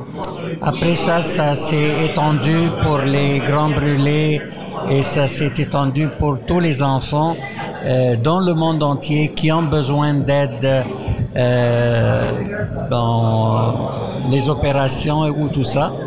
Et puis euh, on les invite, ils viennent, puis ça leur coûte absolument rien tout est assumé par les Shriners. Et on veut le bien-être des enfants, de zéro jusqu'à... On, on est responsable des autres jusqu'à l'âge de 21 ans. Ah, wow. OK. Et, euh, et donc, euh, si quelqu'un veut devenir Shriner, c'est quoi, c'est quoi le processus au juste?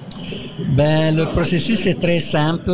C'est une fois qu'on est devenu maître maçon, c'est-à-dire qu'on a atteint le troisième degré en maçonnerie, alors euh, on peut demander euh, d'être euh, reconnu comme Shriner. Et puis ça prend deux nobles, nobles qui sont des Shriners qui le recommandent pour qu'il soit, euh, pour qu'il devienne Shriner. Et puis, euh, une fois qu'on a fait la demande, vu qu'il est déjà maçon en bonne et due forme et en règle de sa loge, alors il est accepté dans la fraternité. C'est une fraternité qui continue, mais euh, dans le but d'aider les enfants. OK, OK. Et euh, tantôt, tu nous parlais du troisième degré. Euh, Est-ce que dans le passé, il n'y avait pas une, avant, c'était pas le 32e degré qu'il devait avoir? Est-ce qu'il y a eu un changement depuis ce temps-là? Eh Ben, depuis quelques années, ça a décidé, ils ont décidé de mettre ça à un niveau plus bas. Euh, juste les maîtres maçons peuvent être acceptés. OK.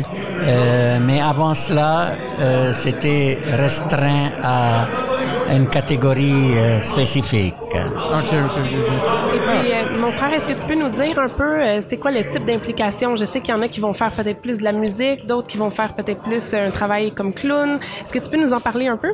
Oui. On a plusieurs euh, euh, unités qu'on appelle. Ça, c'est des unités pour euh, différentes activités pour euh, faire plaisir aux enfants. Et par exemple, nous avons les Pipers. euh, ça, c'est des, euh, des, gens qui vont participer quand nous avons des, euh, des parades ou quand on a des activités euh, euh, Shriners maçonniques. On est là pour ça. Il y a les clowns. Euh, Les clowns, c'est- ils ont beaucoup de travail pour euh, faire rire et avoir du plaisir avec les enfants. Euh, nous avons plusieurs organismes. Il y a le Arab Patrol, il y a le, euh, en tout cas plusieurs euh, groupes qui font de la musique, qui, euh, font beaucoup de choses. Et on a des clubs.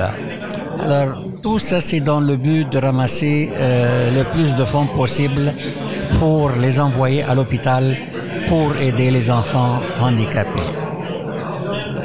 Donc, il y a beaucoup de façons différentes de s'impliquer au, sein- au sein des Shriners pour euh, les frères maîtres maçons.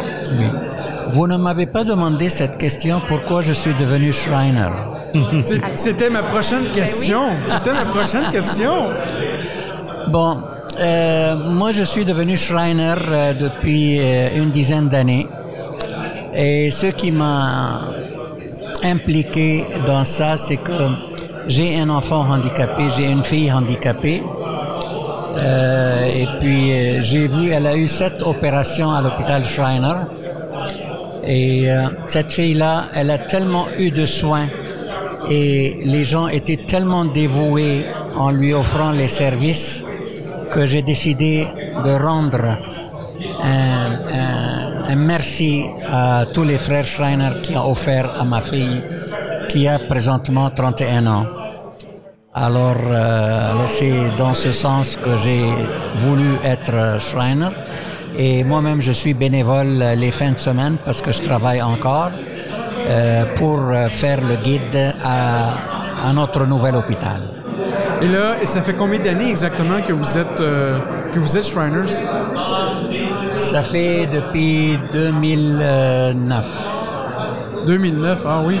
Et votre, et votre processus maçonnique à vous, euh, c'est, ça date depuis combien de temps au juste? Depuis 30 ans. 30 ans. Et, et pourquoi avoir choisi la maçonnerie? Ben, pourquoi j'ai choisi la maçonnerie? Parce que c'est un mouvement de fraternité. Et puis, euh, euh, il y a des circonstances qui m'ont été pas obligé, mais qui m'ont guidé vers devenir euh, un maçon dans la fraternité.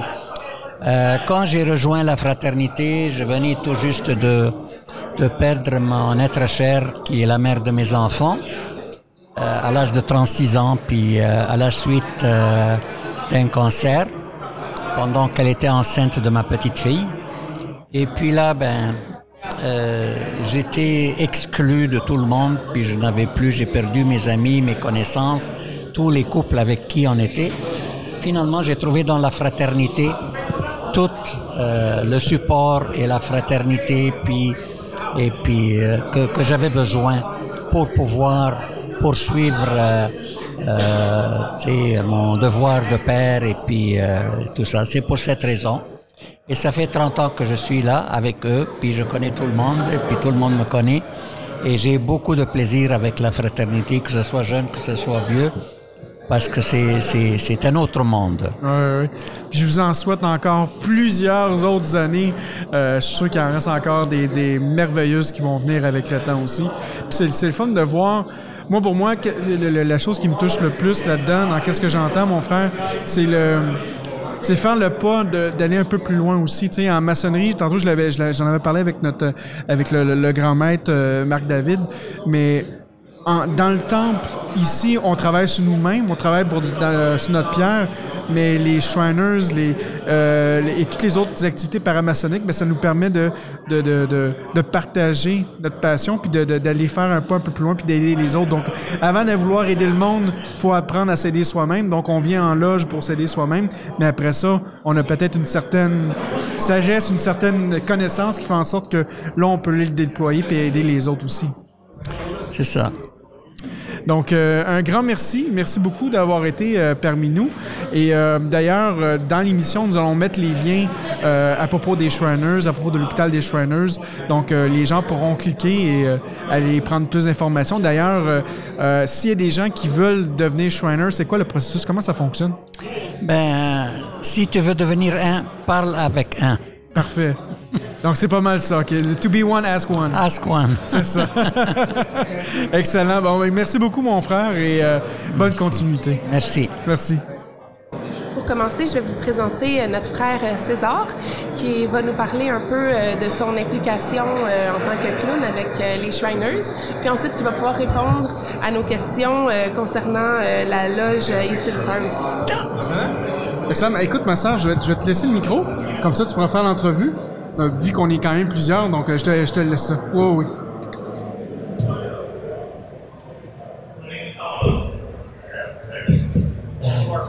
Donc, euh, bienvenue, mon frère César, ça va bien? Bonjour, bonjour. Merci beaucoup d'avoir accepté l'entrevue avec nous aujourd'hui. Ça me fait plaisir. Donc, tu, es, un, tu, es, tu es un Shriners, mon frère? Oui, depuis longtemps. Est-ce que tu pourrais nous partager un peu aujourd'hui? En fait, euh, tout à l'heure, je disais à nos auditeurs que devant le, temple aujourd'hui, on a des musiciens qui sont là, qui, font l'accueil, et toi aussi, tu fais l'accueil euh, avec, euh, avec ton costume de clown. C'est parce que dans le groupe, nous autres, tous les clowns, c'est pour aider le monde, pour aider tous les gens qui ont des problèmes. Par exemple, on a un hôpital, dans l'hôpital, nous autres, on est en train d'aider tout le monde n'importe qui. Et en plus, euh, pendant la présentation aujourd'hui, ah, on essaie d'amener le monde pour qu'ils connaissent la vérité sur la maçonnerie, parce que des fois la maçonnerie est mal comprise. Les gens ne connaissent pas que la maçonnerie, c'est une façon d'être de la personne pour être mieux dans la société.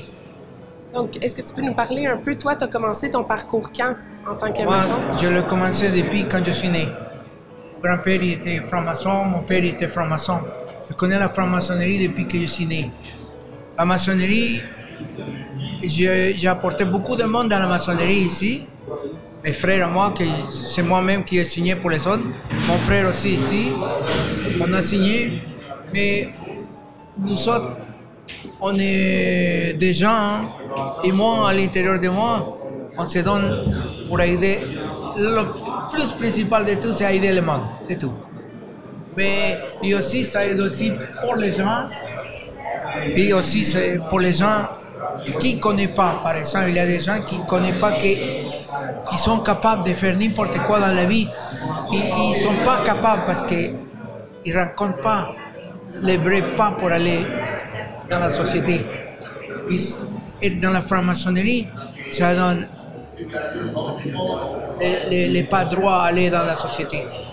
Toi, dans ton parcours personnel, euh, j'entends que tu as commencé ton parcours, entre autres, pour, euh, pour, pouvoir aider les autres, pour faire un pas de plus.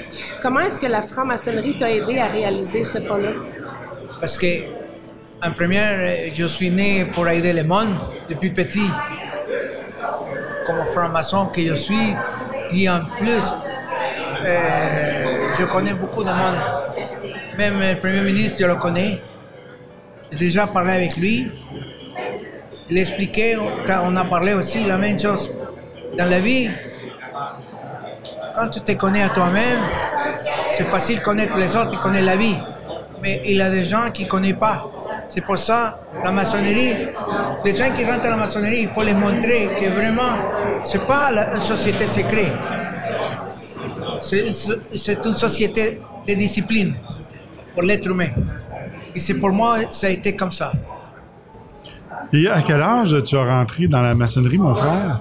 Moi, je suis rentré, j'avais 25 ans. 25 ans? Moi, il y a 50 ans. 50 ans aujourd'hui? Oui. Oui. ici, dans la maçonnerie, je fais presque tous les le, groupes. Dans presque tous les groupes. J'ai compris tout à l'heure aussi que tu es Shriners. Oui. Et qu'est-ce qui t'a poussé à aller vers les Shriners? Parce que, premièrement, quand j'étais petit, dans mon pays, j'étais dans la Croix-Rouge. Moi, je suis euh, nageur de, de, puissance. J'étais présélectionné dans mon pays. Et, j'étais softar. On appelle ça chalequero. Les petits, il y a les petits, les softguard. Les petits, j'étais petit, mais j'ai trois titres. Dans mon pays, j'ai trois titres. J'ai fait, j'ai fait beaucoup de, compétitions et tout le temps j'ai aidé. J'étais tout le temps, c'est là, que j'ai commencé. Et après, je voulais être comme mon, mon, père, mon, grand-père aussi. Parce que c'est, je suis né dans une, dans une maison où il y avait beaucoup de livres. Et tu, tu viens de, tu es originaire de quel pays exactement? Je suis né au Mexique, oh. mais mon père et ma famille, nous autres, on est déménagé en Amérique centrale, au Panama, Costa Rica, El Salvador, toutes ces places. On était partout. C'est pour ça que je suis. Mon père il était dans, dans, euh, dans, dans, le gouvernement, dans le gouvernement. Le gouvernement canadien? Ah, dans le gouvernement là-bas? Mexicain. Mexicain. Oui. Puis, euh, mon frère, euh, l'émission Sous le bandeau est écoutée dans plus d'une centaine de pays à travers le monde. Est-ce qu'il y a un message que tu aimerais dire, soit aux auditeurs ou aux autres maçons à travers le monde? Dans la vie, faut écouter à l'intérieur. Il ne faut pas écouter la tête, il faut écouter à l'intérieur. Le cœur, oui. Quand on écoute l'intérieur, on peut facilement on peut facilement avoir le comportement, parce que le comportement, il vient d'ici, pas de la tête. Parce que c'est pour ça que le monde, il, est en souffrance, parce que le monde est égoïste. C'est pas l'égoïste qui va gagner, c'est ici à l'intérieur. Exact, c'est la voix du cœur, c'est ça. Oui, c'est ça. C'est ça l'intérieur. Comme la force. Moi, quand je suis dans les rituels, quand je suis dans le travail, à la franc-maçonnerie, pour moi, c'est comme ça. Ils le savent, les autres. Et je suis comme un chef. Il faut qu'il donne une bonne. Euh, il, faut, il faut donner un bon comportement à les autres, une bonne éducation. Oui. Parce que les autres un jour, ils vont être presque pas pareils comme moi, mais ils vont faire mieux. Et aujourd'hui, dans ton mandat de clown, qu'est-ce que tu dois faire dehors? Dehors, euh, premièrement, il faut faire rire les gens très important parce qu'aujourd'hui, tous les gens, ils sont pas contents. Les gens sont stressés, il faut payer ici, il faut aller par là, il faut faire tout ça. Pas du tout. Non, dans la vie, je vous dis, c'est à l'intérieur. Ce que je fais dehors, je le fais rentrer, je le fais sentir comme qu'ils sont à la maison.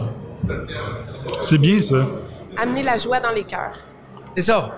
Parce que si tu as, si à l'intérieur tu es bien, après, tu vas être bien. Si tu vois quelqu'un qui sont mariés, ils sont bien dans la peau, tout va être bon. Mais si ça ne marche pas, ça ne va pas marcher. C'est l'intérieur qui compte. pour moi et pour tout le monde. Tout le temps, quand je suis avec les gens, mon rituel, mes affaires qu'ils disent de faire, il faut mettre à 100% l'intérieur, pas la tête. On a remarqué aujourd'hui quand même la présence de beaucoup d'enfants avec les, euh, les parents qui étaient ici. Euh, Qu'est-ce que tu penses de ça, toi, de voir beaucoup d'enfants comme ça? Ah, parce que je suis content parce qu'il me fait penser quand j'étais quand, quand j'étais jeune. Quand j'étais jeune, nous sommes allés en Israël, à Jérusalem. Et, et- et là, euh, tout le monde se promenait. Je voyais mon père, il était tout le temps habillé comme ça. Je ne savais pas parce que c'est trop secret. Et, et là, je savais qu'est-ce qu'il faisait. Mais il pensait qu'il ne savait pas. Euh, il disait, ouais, un jour je vais, je vais arriver. Mon grand-père, il me disait, un jour tu vas arriver avec le temps. Dans la maçonnerie, c'est le temps. Il faut Évidemment, il faut être patient. patient. Ouais. Comme tout le temps je dis ici à mon frère, dans la vie, il faut aller. Il faut aller. Il faut aller. Il a fini ses études. Il faut continuer. Il veut continuer. Il faut aller tranquillement. Bien, merci, notre frère. Euh, tu as d'autres questions, Claudia? Euh, Est-ce que c'est avec toi qu'on aborde un peu euh, la loge Easton Star, qui a, un- qui a aussi un kiosque qui est là? Et si, je, je connais un peu parce que Je crois qu'on a un autre frère aussi qui pourrait peut-être Oui, venir oui, oui. nous, euh, nous Parce que nous, nous autres, si vous voyez, si vous voyez euh, dans, dans son... Ici, ici. Dans la médaille? Turn around, turn around. If you see... Si de maison, ça c'est des années que la loge est, est faite. Est-ce que je peux t'inviter à prendre le micro? Un- non? Pour répondre à quelques questions? Combien? Non. Donc, Sept ans. Combien? on peut le faire à moitié en français, à Oui, moitié en oui, anglais. oui, oui, oui. Oui, il est capable, il est capable. Il est un peu gêné. C'est parce que dans la, dans la loge, dans ces loges, nous autres, on est... Moi, j'étais dans- je suis initié dans une autre loge. Cette loge, on l'a pris à peu près trois ou quatre ans. On ne la connaît pas assez bien, mais ce que je connais, c'est une loge ancienne, Mhm. mais c'est une loge bien disciplinée. C'est une loge aussi que il y a beaucoup de gens célèbres, ils sont, sont rentrés, ils sont venus de là. Dans la Eastern, Eastern Star, Eastern Star c'est ça? 74. C'est ça, donc c'est la loge Eastern Star numéro 74. Donc, ce que je vois, c'est que ça fait 124 ans que cette loge-là C'est ça, l'étoile qu'on 124 ans. c'est ça l'étoile qu'on a. Et, et puis, est-ce que est-ce que c'est une loge qui, qui pratique à quel, à quel rite? Est-ce que c'est au rite émulation? Oui. Ce sont des choses que on va parler, mais, mais- Pas de problème. non, non, non, c'est Donc, donc aujourd'hui, euh, vous avez un kiosque pour présenter cette loge-là. C'est la plus vieille loge de la Oui, oui, du Québec, c'est presque, ça? oui, parce qu'en plus, nous autres, nous autres, euh, on a présenté le, le kiosque aussi, parce que on veut montrer à les gens, le premièrement, les choses qu'on veut montrer, que la loge de nous autres, pas secret. Et aussi, on veut montrer que tout le temps, tout le temps, tout le temps, tout le temps, qui se sent comme à la maison. C'est ça qu'on veut montrer. Donc, c'est une loge quand même euh, qui a eu 242 membres actifs en 1910. Donc, c'est quand même une très grosse, euh, très grosse loge. Et puis, euh, maintenant, elle est toujours active aussi. Est-ce qu'elle compte toujours autant de, de- de membres?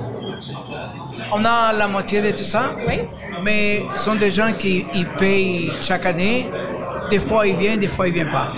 Mais quand même, euh, c'est une loge très active. Excellent, parfait. Donc, euh, pour euh, nos auditeurs qui nous écoutent, s'ils veulent venir nous visiter aujourd'hui, donc on est toujours, je le répète, au 1840 rue Sherbrooke-Ouest. Donc, euh, et la loge Eastern Star numéro 74 qui a son kiosque. Donc, euh, il y a plusieurs choses qu'ils peuvent venir voir. Je voyais que vous aviez des, vous présentez des outils, des antiquités. Ça fait qui plaisir. Donc, fait plaisir. merci beaucoup d'avoir accepté de participer. C'est un plaisir. Merci, mon frère. Merci. Merci, merci. Donc, on va en profiter, on va te remettre euh, la petite épinglette aussi de l'émission pour te remercier. Ah oui? Tu l'as sorti? Oui. Correct? Toi, tu peux y aller. J'espère que êtes content.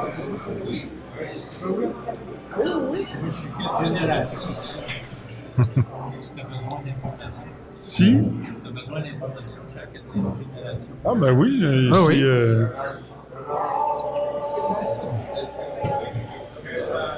Tu voulais l'interview? Hein? Changer? Oui. Pas de problème. Ça, c'est. Premièrement, celui-là, c'est une grande, grande franc-maçon. On a le même titre, on est tous les deux d'un clown. OK. Oui, mettez sur vos oreilles. OK. Ça? Faites attention pour pas euh, Je vais retirer le fil. Je vais m'identifier. Oui, c'est ça, vas-y. Alors, mon nom est Michel. Euh, je suis un clown pour les Shriners. Je suis un Shriner même. Je suis un passé euh, grand tuileur de la Grande Loge du Québec. OK. Puis, euh, euh, disons que nous autres, nous avons quatre générations ici. Mon grand-père, moi, mon père, puis euh, mon fils maintenant, sont dans la maçonnerie. OK. Puis euh, ça, ça fait combien de temps que toi, tu es en maçonnerie? Moi, c'est environ euh, vingtaine d'années. Ah oui?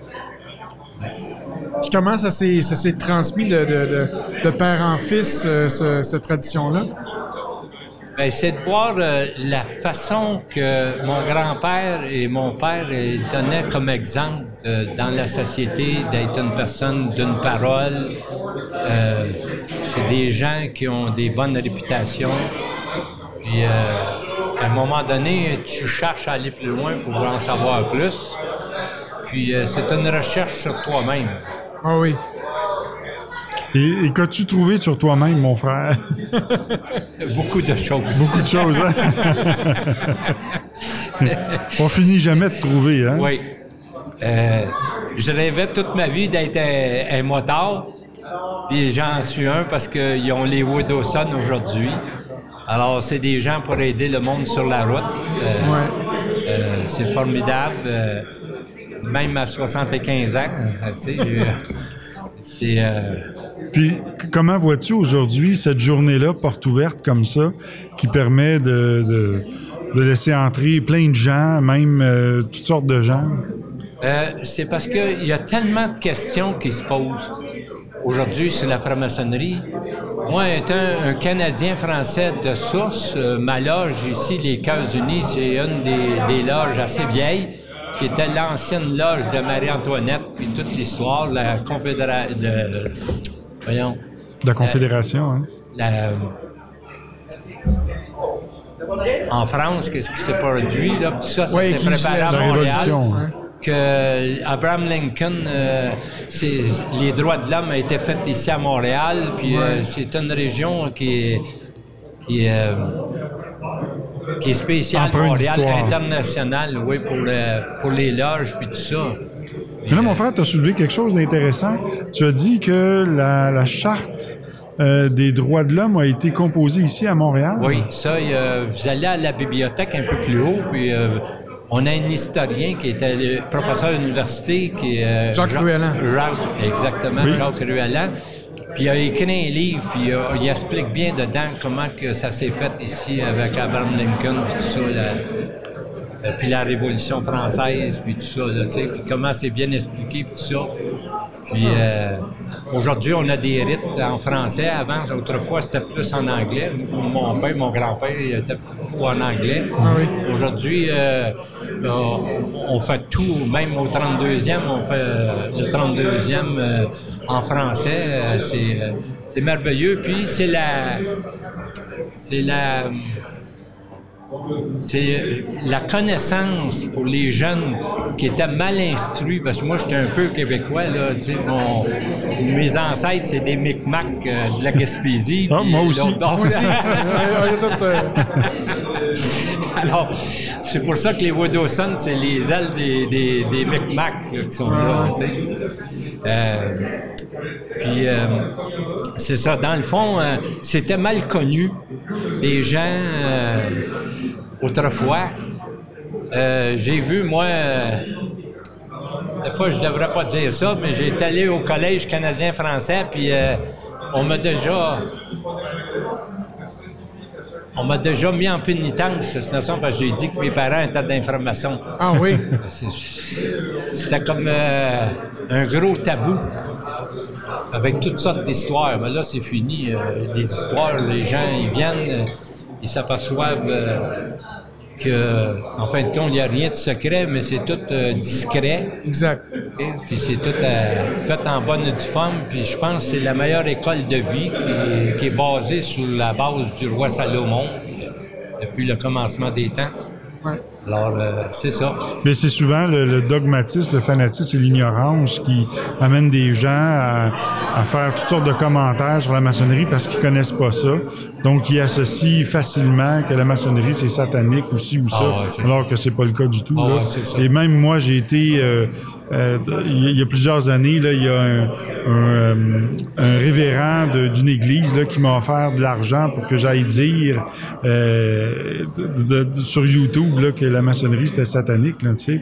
Donc on voit qu'il y a beaucoup aussi de mouvements religieux qui vont tenter de recruter d'anciens maçons pour venir parler puis dire que c'est satanique, Ouais. alors que c'est pas le cas. Non, euh, c'est sûr, ça. euh, J'ai eu des. euh, j'ai vu la connaissance de mon grand-père, les Noëls qu'on faisait ici autrefois pour les enfants.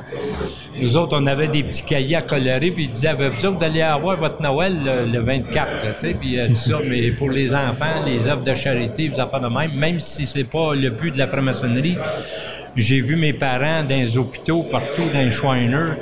Euh, Mais moi, j'ai une bonne question pour vous, là, qui me démange. Je vous regarde depuis tout à l'heure, vous êtes un, un 100% Canadien-Français.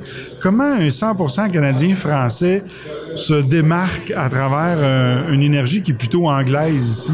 Euh, Vous savez, je suis rendu à 75 ans puis je parle pas anglais. Ah oui? puis euh, mon père il disait tout le temps T'as pas été école longtemps, Michel, mais Antonio Barrette, il était premier ministre, il a pas été école longtemps. L'important, c'est trois mots à comprendre. Suis la loi. N'importe quel pays où j'ai fait dans le monde, j'ai toujours été bien accueilli. Même quand j'étais- vénérable, c'est ça, tout ça, j'étais allé à Toronto, on m'a reçu avec un traducteur, puis on m'a accueilli, pareil comme si j'étais le vrai frère, que ce soit à Hong Kong ou n'importe quel pays. Là, je vois ici personnellement un de mes frères qui est un, Et on le salue un d'ailleurs. grand passé vénérable qu'on salue.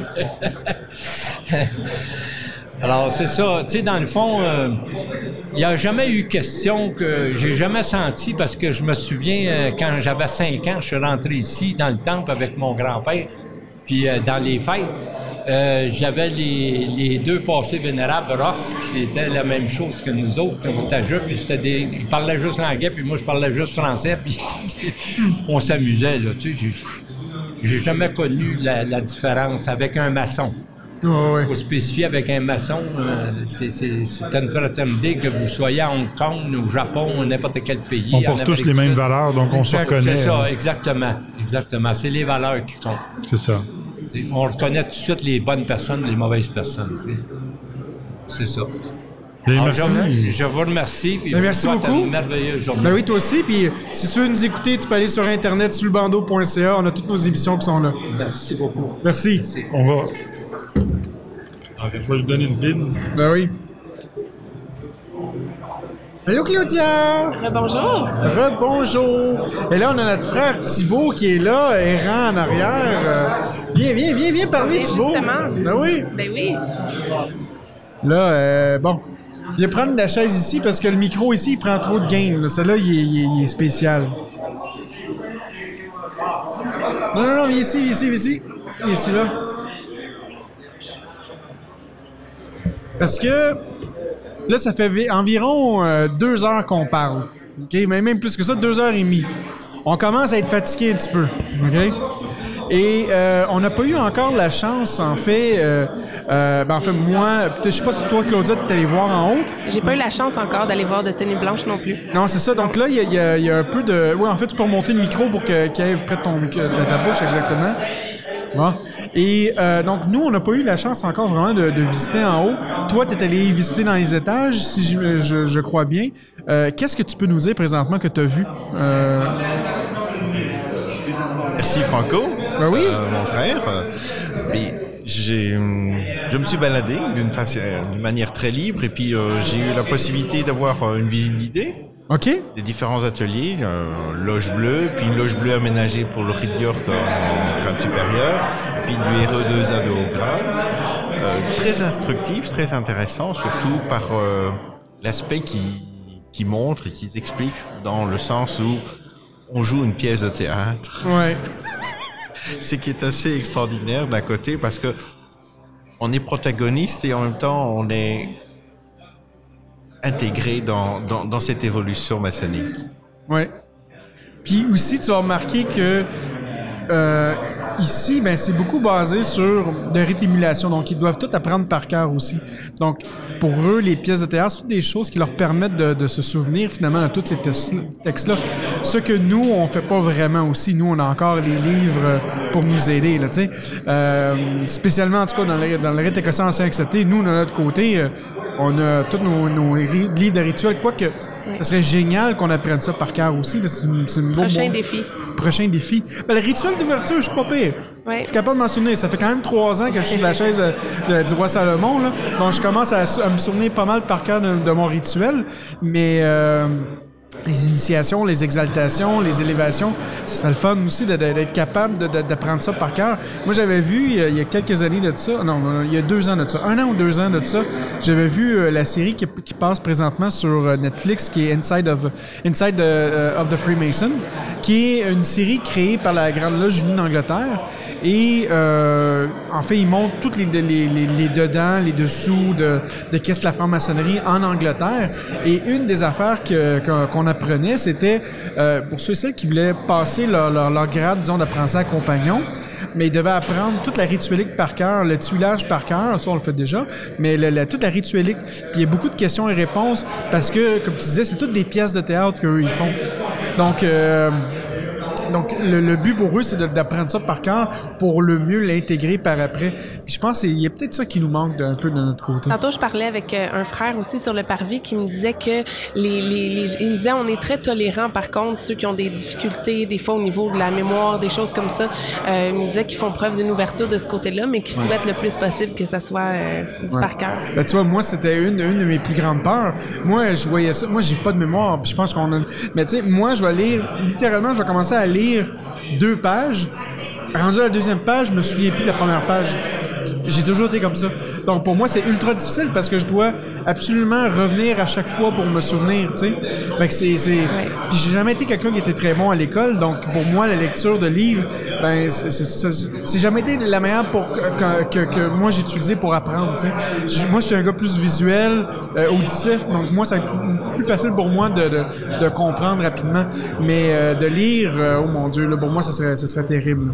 Et ici, lors euh, de ma visite, dans, à la sortie d'une loge bleue, j'ai posé la question au frère qui nous faisait la visite. Je lui demande, mais vous n'avez pas de frère qui est gardien de la loi sacrée ou de l'ordre ou de, du code en lui-même, en loge? Il me dit non, parce que tout est su, tout est connu avant d'entrer.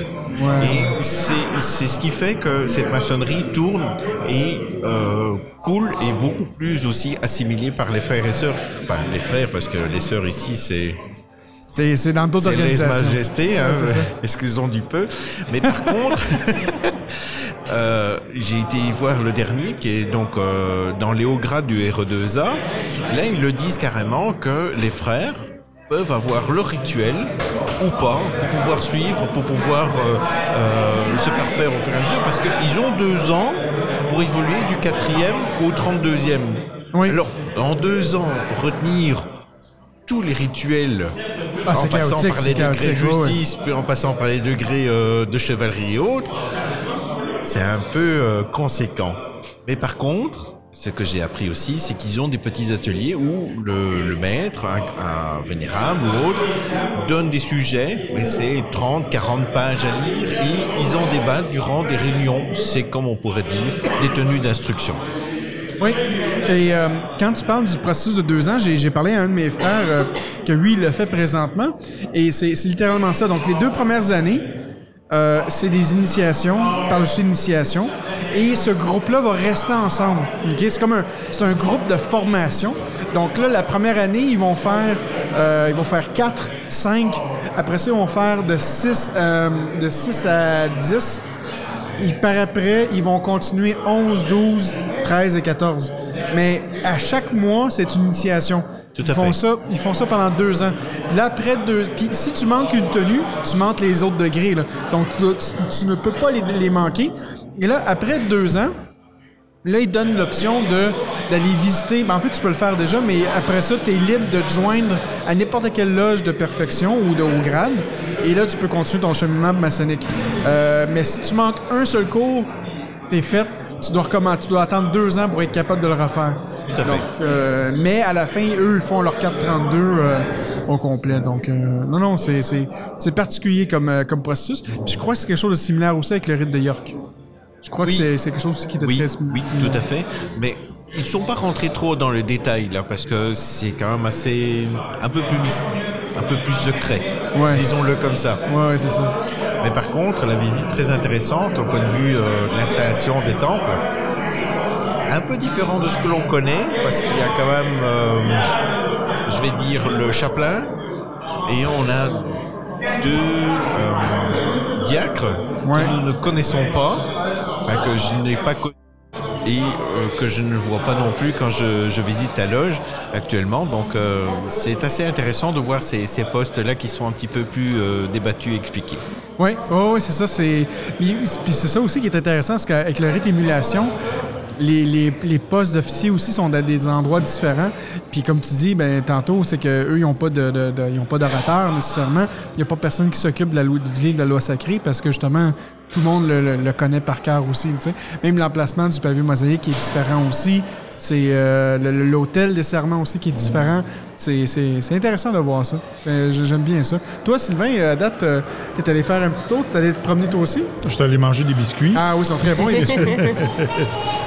Donc, j'ai fait un petit tour rapide euh, pour voir euh, un petit peu qui il y avait. Il y a quand même beaucoup de gens. euh, il y a plusieurs Oui. centaines Oui. de personnes qui vont avoir passé aujourd'hui. Euh, Ouais, c'est quand même euh, encourageant pour la maçonnerie. Oui. Nous, euh, moi, j'ai lancé ça en blague euh, tantôt avec euh, notre frère Cédric, mais nous, quand on a voulu le faire, cette, cette porte ouverte-là, nous, on, a- on- il y a quoi, il y a trois ans de ça, on avait fait ça. Oui. Euh, à la Grande Loge Alliée, on avait ouvert euh, le temple pour tout le monde et on avait eu des gens de très spécial, je pourrais dire, en- euh, dont une personne qui voulait faire de la méditation transcendantale euh, sur le pavé mosaïque, euh, euh, littéralement. Donc, c'était euh, assez particulier de voir, de voir ça. Donc, ici, je crois pas qu'il y a personne qui est allé sur le pavé mosaïque qui est allé s'amuser euh, à faire des aoums, mais bon, peut-être qu'un jour, on pourrait faire quelque chose comme ça aussi, le, le- réouvrir les portes euh, et, euh, et d'accueillir des, des profanes à l'intérieur. C'est sûr que notre temple n'est pas un édifice comme celui euh, de la Grande Loge du Québec, évidemment. Mais oui, ça pourrait être quelque chose. Mais moi, je préfère garder l'aspect un petit peu magique lorsque les gens n'ont pas visité, n'ont pas vu avant. Et là, maintenant qu'on a réaménagé notre temple avec des, des anciens bancs d'église et quelque chose de très solennel. Ouais. Mais, je pense qu'il faut garder un petit, un petit côté quand même sacré. Euh, on laisse pas rentrer n'importe qui dans un lieu sacré. Euh, Non, ça c'est sûr, mais je veux dire, le, le- le- lieu sacré, ils vont le voir de toute façon. Quand on fait notre, euh, notre conférence sur la franc-maçonnerie, on leur présente déjà des photos de temples, de qu'est-ce qui est un temple, tu sais. donc ils sont déjà au courant de, de qu'est-ce qui se passe en tant que tel en- dans, un, dans un temple. Mais moi, ce qui, ce qui m'avait le plus marqué l'année dernière, ben en fait, c'est pas l'année dernière, c'est il y a trois ans. Il y avait euh, une dame qui était venue s'asseoir dans le- la loge avec son téléphone et sa caméra. Et là, elle postait sur Facebook qu'elle attendait là, le prochain rituel de sacrifice. De là, chèvre. euh, de chèvre, là. C'était des complètement... croyances, c'est des mythes. Ouais. C'est pour ça qu'on fait le travail qu'on fait maintenant de, de, de faire de la démystification avec l'émission de radio euh, que la Grande Loge du Québec font avec euh, la visite aujourd'hui, avec euh, l'exposition, avec le musée aussi. Oui. Et rappelons-le que c'est quelque chose d'historique parce que non seulement la Grande Loge du Québec euh, ouvre au public, mais elle nous accueille aussi, nous étant des maçons irréguliers, là, euh, de, de, de- leur point de vue. Euh, et juste pour rappeler aux gens la différence entre régulier et irrégulier, c'est que régulier, c'est rattaché à la Grande Loge d'Angleterre et irrégulier, c'est euh, autre maçon libre ou euh, libéral. là. En fait, puis dans le monde, on compte 6 millions de maçons, dont environ 2 millions de réguliers, 2,4 millions de irréguliers, Et puis un autre 2 balance. millions aussi de, de maçons libres, là, en fait. euh, Ils ne sont pas rattachés avec aucun grand mouvement international comme le CLIPSAS, comme le COMAM euh, et autres. Ça. Ouais. Puis d'ailleurs, le- tantôt on parlait de chèvre. euh, euh, la, la dernière fois, ça devait être Thibaut qui nous apporte la chèvre, mais là finalement tu l'as mangé avant de l'emporter, c'est ça? Ah, mais- Il nous a l'amené ragoût. Je peux même te dire que bien bouilli avec un bon petit vin dedans, c'est excellent. Je t'invite la prochaine fois, parce que on s'en, on s'en lèche les doigts? Mais oui. Euh, euh, D'ailleurs, je vois que tu as un livre présentement. Est-ce que tu veux nous parler de ce livre-là que toi? Oh, ben. Ah mon Dieu, je le cherchais ce livre-là. Moi, je voulais mettre la main dessus. L'histoire volée des francs-maçons. Alors, ben oui, euh, c'est, en fait, c'est un livre que je trouve très intéressant parce que, euh, bon, d'abord, il est écrit par Heré Kirvella. C'est 1717, l'histoire volée des francs-maçons. Donc, c'est un petit peu la création de la franc-maçonnerie euh, telle qu'on connaît depuis euh, trois siècles. Dedans, il y a énormément d'informations et de richesses sur... Euh, je mets mes, mes lunettes. Oui, t'es rendu assez vieux. Oui. Euh, donc, euh, il donne euh, un aspect, un aspect de- du mythe, mais aussi des, des différents mouvements donc, qui sont apparus au XVIIIe siècle, entre autres sur les îles britanniques, puisque bon, on, sait que la franc-maçonnerie est née euh, à Londres, entre autres, euh, pour ce, ce mouvement-ci dit régulière. Donc 1703, il y en a qui disent 1703, 1717, il y en a qui disent 1718. On est à peu près tous d'accord euh, sur un, un mouvement du 18e siècle. Oui, c'est ça.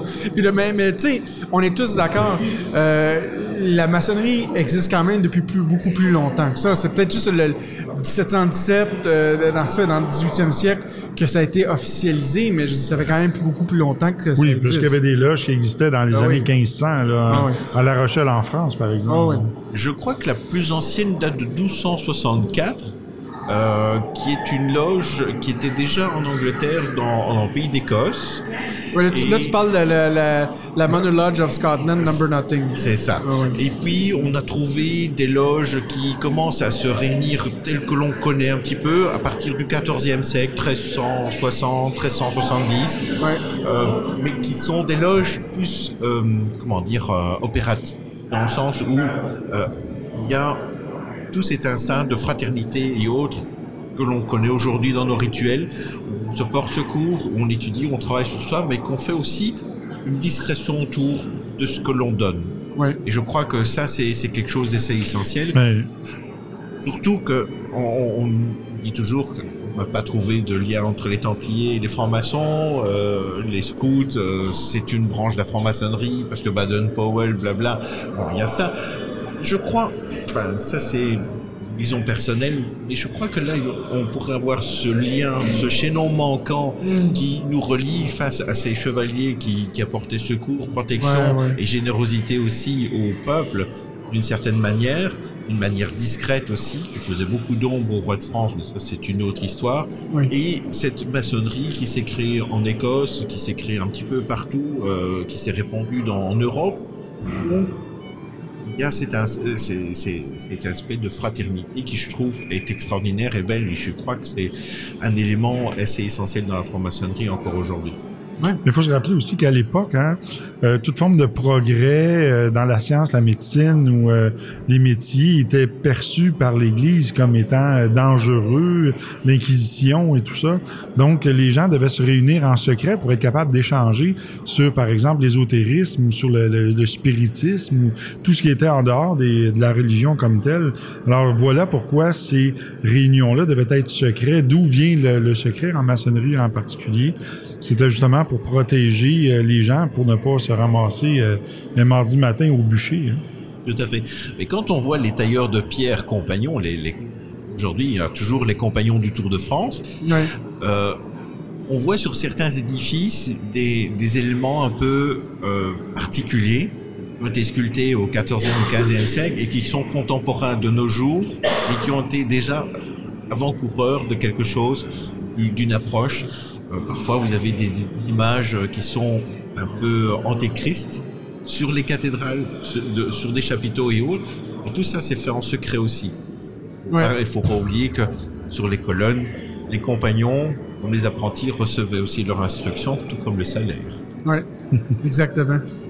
Euh, écoute, euh, un grand merci d'être parmi nous. D'ailleurs, on va bientôt terminer l'émission parce Ah, que. On a notre frère Raymond qui, qui aimerait se joindre à Oui, mais écoute, euh, là, on est rendu quand même pas mal tard, je te dirais. Puis je sais qu'il y en a une qui a pas mal faim aussi. euh, puis je veux pas qu'elle décide de dire qu'elle devienne Hulk puis qu'elle décide de, de tout, tout détruire. On pourrait, on pourrait rejoindre. Tu peux rester avec nous parce qu'on on va rejoindre notre, notre frère Raymond au, au téléphone, mais ce sera la, la dernière entrevue. Puis par après, on pourra, on pourra quitter pour, pour l'émission. On pourra profiter de demander à notre frère où il en est rendu avec la fratbook. Ben oui, on pourra faire ça, certainement. Donc on va. Hey mon frère, comment ça va? Ça va bien toi? Oui, ça va bien, merci. Écoute, t'es présentement en ondes sur l'émission Sous le bandeau. On est à- en, en direct euh, à la Grande Loge du Québec. J'ai avec moi non, mon frère Sylvain. Bonjour Raymond. Bonjour tout le monde. Et, Bonjour. Et on a Claudia et notre frère euh, Thibaut aussi qui est ici. Donc, euh, on va prendre un 5 minutes avec toi avant qu'on ferme l'émission. Puis ça fait déjà euh, tout près de 3 heures qu'on qu'on enregistre. Donc, euh, ça va être une Wow. émission euh, exceptionnelle qu'on va mettre sur Internet. Toi, aujourd'hui, tu ne pouvais pas être là. Mais, Ben, c'est-à-dire, j'étais supposé être là, mais là, la santé, je pense que il faut que je lève un peu le pied, comme on dit. Ah, c'est compréhensible, c'est compréhensible. Ça fait que je m'étais bien promis d'être présent puis d'aller vous voir, mais vous êtes super gentil de me permettre d'avoir un petit peu de temps d'antenne. Ben oui, ben ça. euh, Qu'est-ce qui se passe avec la Fredbook là, présentement? Est-ce que tu peux nous en parler un peu plus? La, la, va très bien. Euh, comme toute organisation qui est à qu'on appelle un start-up, euh, on se retrouve, c'est ça des petites choses qui sont arrivées, puis qui euh, nous ont permis tout simplement d'améliorer le produit.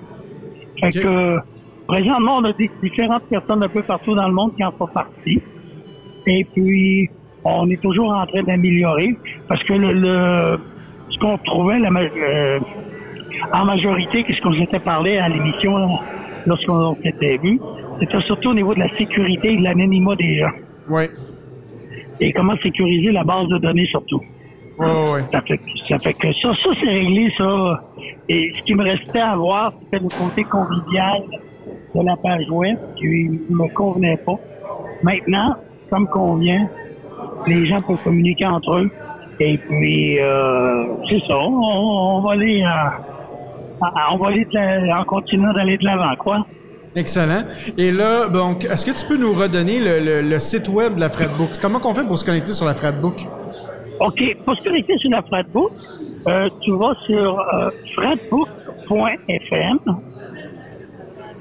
Automatiquement, tu vas être redirigé pour tomber dans ma boîte courriel. OK. Et à partir de ce moment-là, moi, je vérifie qui tu es, tu viens de quelle obédience. Si tu es un- vraiment un maçon, en fait, donc, c'est ça. Ouais. Le, le- le- le premier filtre il doit être à la base. Exact. Mais on, on va travailler beaucoup avec les secrétaires de loge et d'obédience.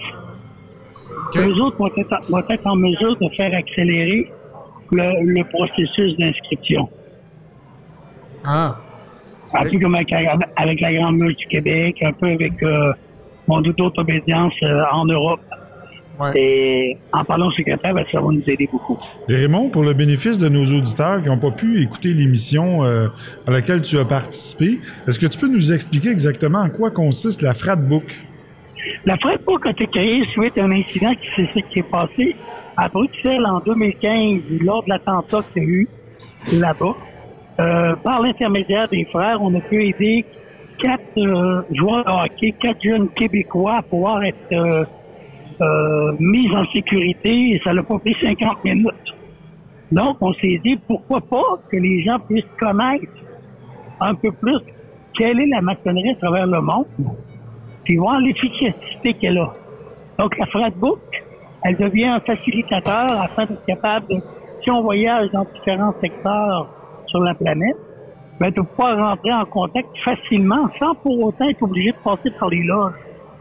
Parce que nos secrétaires sont pas toujours disponibles à répondre au téléphone. On, voulait un peu, pas on voulait, on veut tout simplement, euh, j'ai pas le bon terme, mais bypasser là, tout le côté euh, euh, pas protocolaire, mais permettre aux gens de communiquer directement entre eux. Est-ce que c'est en quelque sorte aussi unir tous les francs-maçons à travers le monde, quel que soit leur euh, attachement ou régularité? Exactement. C'est une très belle mission. Eh bien, tu, tu peux voir qu'ici, aujourd'hui, à la Grande Loge du Québec, il y a déjà un départ. Eh bien, les gars, je vous lève mon chapeau. Euh, écoutez, euh, j'aurais tellement aimé vous serrer la main, mais malheureusement, je peux pas. Mais je vous lève mon chapeau d'être là aujourd'hui. Hey, on, a même, on a même eu une entrevue avec Georges Larac. Je l'ai eu finalement. Là. Il était assis à côté de moi, on a jasé, il n'y a pas de problème. On est très, très chaleureusement accueillis. Ouais. Là, parce que C'est ça, c'est ça pour moi, la fraternité.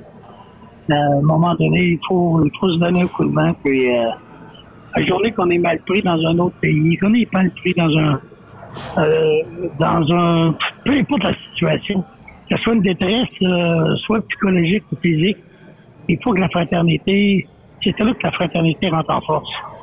Exact. Ben, écoute, euh, écoute, mon frère, un grand merci d'avoir été parmi nous. Et j'espère qu'on va se revoir quand on est faire un tour à Montréal. Ah mon dieu, puis vous pouvez nous faire un Québec aussi. Oui, ben, oui, oui, ben, probablement, moi, d'ici, dans, dans le temps de Noël, je devrais, de- je devrais faire un tour à Québec. là. En fait, je devrais être en Beauce, mais je devrais quand même aller faire un tour à Québec. Ah ben, tu parles de la Beauce, c'est sacré beau coin, ça, là. Ben oui. Euh, nous, euh, nous, on va toujours, euh, au moins 4-5 fois par année, on s'en va à la Guadeloupe en Beauce, puis c'est un, un- c'est un coin qu'on adore. Ah oui, la Guadeloupe, c'est un village voisin du mien où je suis au monde. Ah ah! Donc, euh, Il n'y a pas une chanson, euh, justement, de ça, là? En Guadeloupe, il fait beau. J'ai vu ma blonde sans son maillot. Oh là là. Ouais. Bon, on est rendu là, Sylvain, on est rendu là à l'émission. Écoute, euh, Raymond, un grand merci encore une fois, puis euh, on, on- on s'en reparle euh, très prochainement. Puis là, je sais pas, les gars, avec votre excellent travail pour avec euh, Sous le bandeau.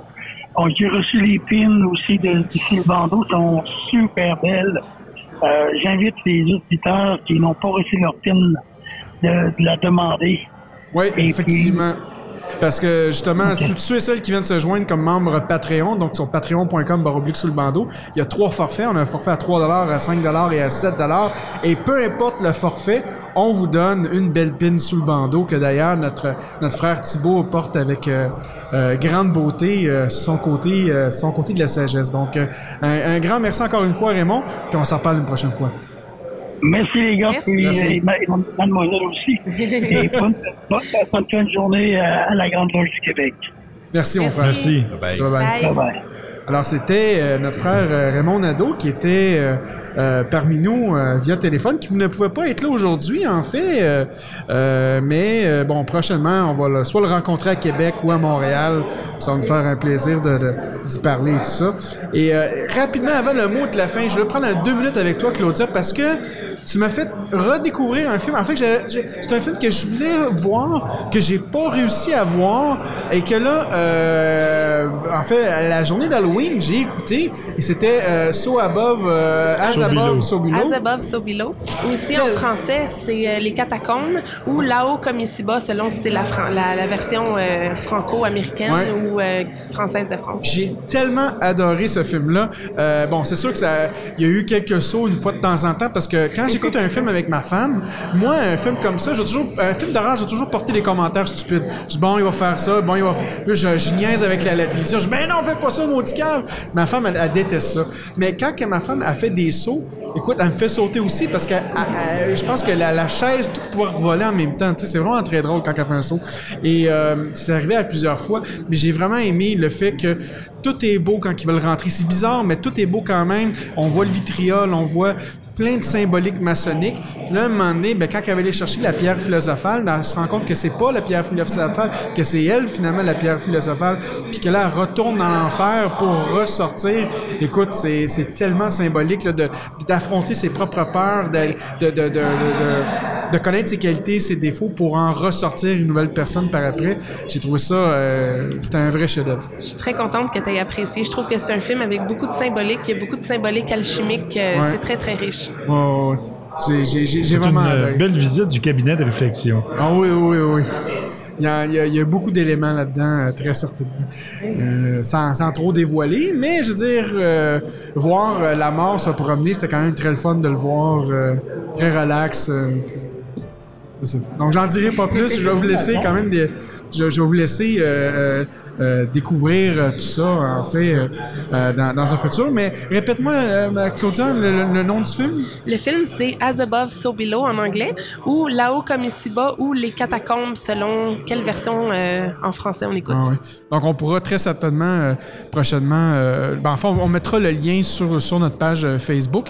Et là-dessus, écoutez, là, on est rendu vraiment. à- on, est, on fait exactement trois heures pour l'émission.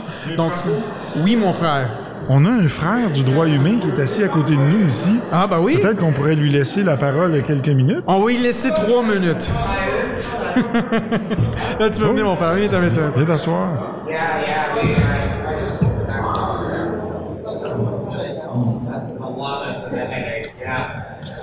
Alors, bienvenue, mon frère. Comment t'appelles-tu? Nicolas. Et euh, j'ai j'ai- j'ai cru Un, un de vos comprendre. Patreon.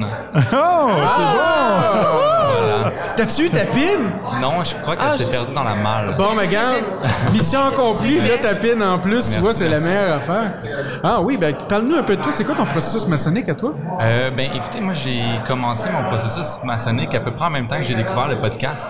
Ah, parle-moi de ça. Puis, euh, ben, j'ai adoré le podcast. C'est le seul podcast québécois euh, maçonnique, là. donc euh, ça m'a suivi là, tout au long de mon. euh, je suis compagnon maintenant. là. Ah oui? Puis euh, c'est ça. Oui, aujourd'hui, je suis venu assister à ce moment là, historique euh, d'un événement euh, de la Grande Loge du Québec qui euh, qui invite des maçons libéraux.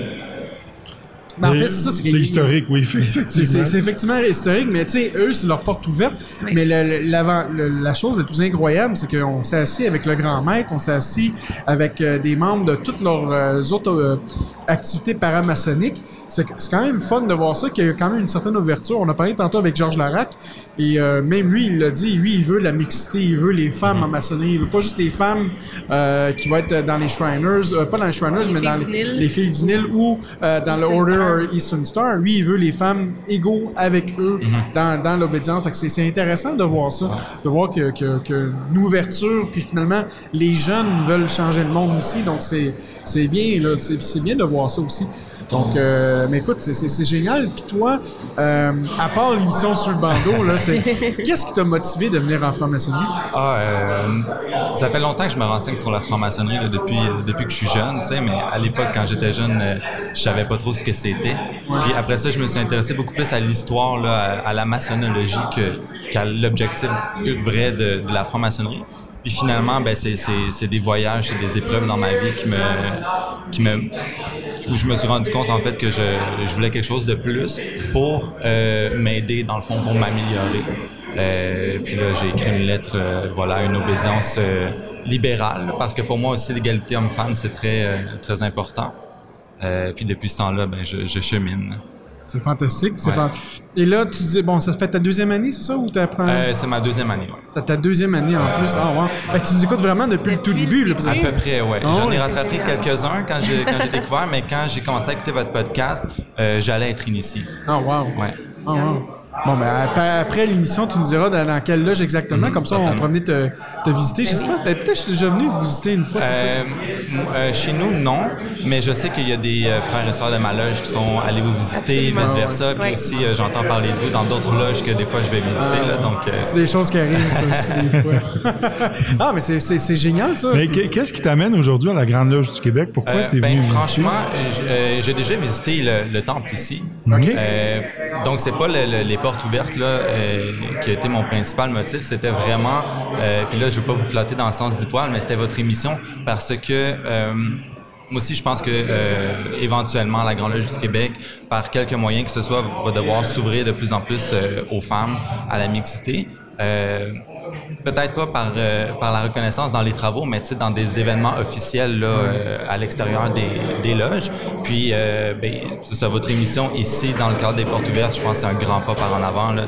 On n'aurait jamais vu ça, là, seulement 10 ans, tu sais, c'est, c'est fou. pas- je pense même pas il y a trois ans, Ouais, de ça, on n'aurait même pas vu ça là, On pourrait presque dire que c'est un pied de nez au vieux traditionnaliste. Ben, quasiment. Puis de- mon ressenti dans la visite, parce que là, j'ai quand même fait la visite, il y avait une tenue blanche ouverte euh, en haut.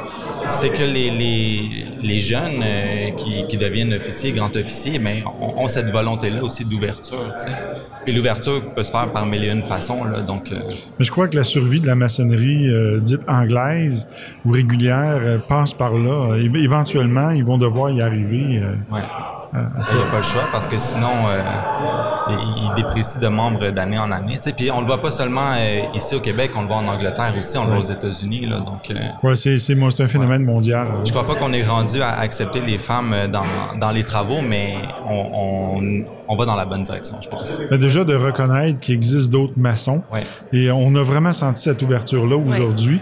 Et même nous, quand on a fait le Clipsas euh, au mois de, de mai, il y a quand même des, euh, des gens d'ici qui sont venus nous visiter euh, durant, pas durant les ateliers évidemment, mais durant le- le- la soirée de gala. Alors ça nous a fait grandement plaisir puisqu'on avait en plus envoyé une lettre d'invitation ici euh, à la Grande Loge euh, du Québec pour dire, bien écoutez, on a un événement maçonnique mondial qui regroupe euh, 110 obédiences. Alors on vous invite à venir. Ils n'ont pas répondu, mais ils ont quand même signifié leur présence. Puis Ça. nous, a- ça nous a fait chaud au cœur. Ouais. Toi, qu'est-ce que tu as aimé, euh, en fait, des tenues blanches en haut que tu as pu voir? Euh, ben, euh, c'était la première fois parce que la, tenue blanche, ça, ça tire un peu du rite émulation. Puis moi, c'est un rite qui m'intéresse beaucoup. Et puis qu'on pratique pas, euh, en tout cas de mes connaissances, là, dans les loges libérales euh, à Montréal. Euh, ça, j'ai trouvé ça fascinant, mais ce que j'ai aimé le plus, c'est les, euh, les ressemblances que j'ai trouvées entre leur tenue blanche ouverte dans le rituel d'ouverture, ce qu'on peut retrouver au RE2A. Ouais. Ben, en tant que tel, c'est ça, c'est que ces, ces- ces rituels-là, la seule différence habituellement, c'est qu'on ne mettra pas de, de, de décor maçonnique Mhm. pour, pour euh, les, les profanes, mais le rituel est le rituel aussi. C'est ça. On va enlever certains symboles parce qu'on veut pas trop dévoiler, mais la base va être, va être quand même être là. tu sais. Ah, excellent. Écoute, mon frère, euh, on est déjà rendu à la fin de l'émission. Euh, sais-tu quoi? Tu vas commencer avec ton mot de la fin, toi. Donc, je t'invite Ah, Dieu, à... merci. Oui, oui, vas-y avec ton mot de la fin. Ben- T'es un, un Patreon, donc le Patreon, Ouais, oui. le patron a le droit à, à- à sa- son moment de gloire. Donc, euh, vas-y, mon frère. Ben, je, je trouve ça juste euh, beau comment on voit cette ouverture-là dans la, dans la franc-maçonnerie. Euh, ça a repris du temps, mais je pense pas que c'est un retard. Mais on voit vraiment cette ouverture-là, puis je pense que euh, éventuellement, euh, on va reconnaître officiellement euh, les, les francs-maçons, les francs-maçons, peu importe l'origine. À titre d'exemple, la Grande Loge Unie d'Angleterre reconnaît the Order of Women Freemason de manière officielle, même s'ils ne feront pas de travaux ensemble dans les loges. Euh, donc, euh, je pense que c'est avec des, des jeunes maçons, puis aussi des, des médias comme vous qui va, qui va euh, distribuer la maçonnerie, euh, qu'on va y parvenir. Je trouve ça magnifique. Fantastique. Merci, mon frère. Merci à toi. Ma sœur Claudia? Moi, je suis enchantée de ma journée aujourd'hui. Vraiment. Pour commencer, j'ai eu la chance de visiter au début, le, le- le- de faire la visite avec euh, notre frère Cédric, euh, de voir l'architecture, de voir tout le patrimoine historique. Puis je sais qu'après l'émission, ça va continuer. Ouais. On va pouvoir aller assister à une tenue blanche ouverte et puis euh, continuer de socialiser. Ensuite, tout à l'heure, euh, quand j'étais hors d'onde, euh, je suis allée discuter avec plusieurs personnes. Tout le monde m'a accueilli chaleureusement, a échangé avec moi très fraternellement. Donc, l'accueil qu'on a reçu est vraiment... euh, tout le monde a démontré vraiment euh, un, un intérêt, une curiosité saine aussi à savoir euh, qu'est-ce qu'on fait, qui on est, face à l'émission, face à aussi euh, nos parcours maçonniques. Ouais. Donc, euh, j'ai trouvé ça... euh, ça m'a beaucoup touchée. De, de- de ressentir la fraternité comme ça et puis l'accueil qu'on a eu ici. Donc, euh, je suis vraiment enchantée. Donc, mon mot de la fin, euh, c'est un merci euh, à tout ce qui est fait pour réunir ce qui était part. Excellent. Merci, ma sœur. Merci. Frère Sylvain, ton mot de la fin? Bien, j'abonde dans le même sens que Claudia. Et je dirais qu'aujourd'hui, historiquement, c'est un grand pas pour l'humanité, mais un petit pas pour l'homme. Merci, Armstrong. oui, Sylvain Napoléon va, dé- va déposer son, Ah. son, son, son, son drapeau maçonnique. Là. Il va aller le déposer, un- je pense, en haut. En fait, ça aurait dû être l'inverse. C'est un petit pas pour l'homme, mais un grand pas pour l'humanité. C'est un petit pas pour la maçonnerie euh, libérale, mais un grand pas pour la maçonnerie Non, universelle. ni pour un ni pour l'autre. C'est pour la maçonnerie en général. Pour la Bon, fraternité, bon, bon, l'union. bon. C'est correct d'abord. Si vous avez les mots de la fin, moi je les ai pas. Bon. Ben écoute, merci mon frère euh, pour euh, ce beau mot de la fin. En fait, c'est un mot. En fait, c'est le, le mot de- du début, parce que c'est- le début qui commence finalement, c'est pas la fin. C'est le début. voilà. Exactement. Euh, moi, Simon, de mon côté, encore une fois, j'ai- j'ai adoré ça. J'ai j'ai aimé aussi, encore une fois, l'accueil. Euh, encore une fois, merci au grand maître, euh, euh, le très respectable grand maître Marc David, qui nous a, qui nous a accueillis, puis qui d'ailleurs, il nous a réinvités dans le futur. Il nous a dit, vous pouvez revenir euh, euh, quand vous voulez. Donc, euh, un, grand, un grand merci. Merci à Georges Larac. Merci à tous les autres frères et sœurs qui sont venus. Euh, merci à toi, notre euh, membre Patreon. Euh, euh, encore, une fois, un grand merci.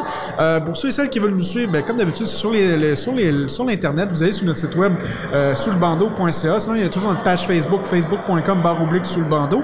Et sinon, notre page Patreon. Donc, si vous voulez être notre patron, donc c'est très simple, vous allez sur patreon.com barre oblique sous le bandeau. On a trois forfaits. On a un forfait à 3 un forfait à 5 et un forfait à 7 D'ailleurs, la semaine dernière, on a fait tirer trois livres de notre frère euh, Franck Foucori.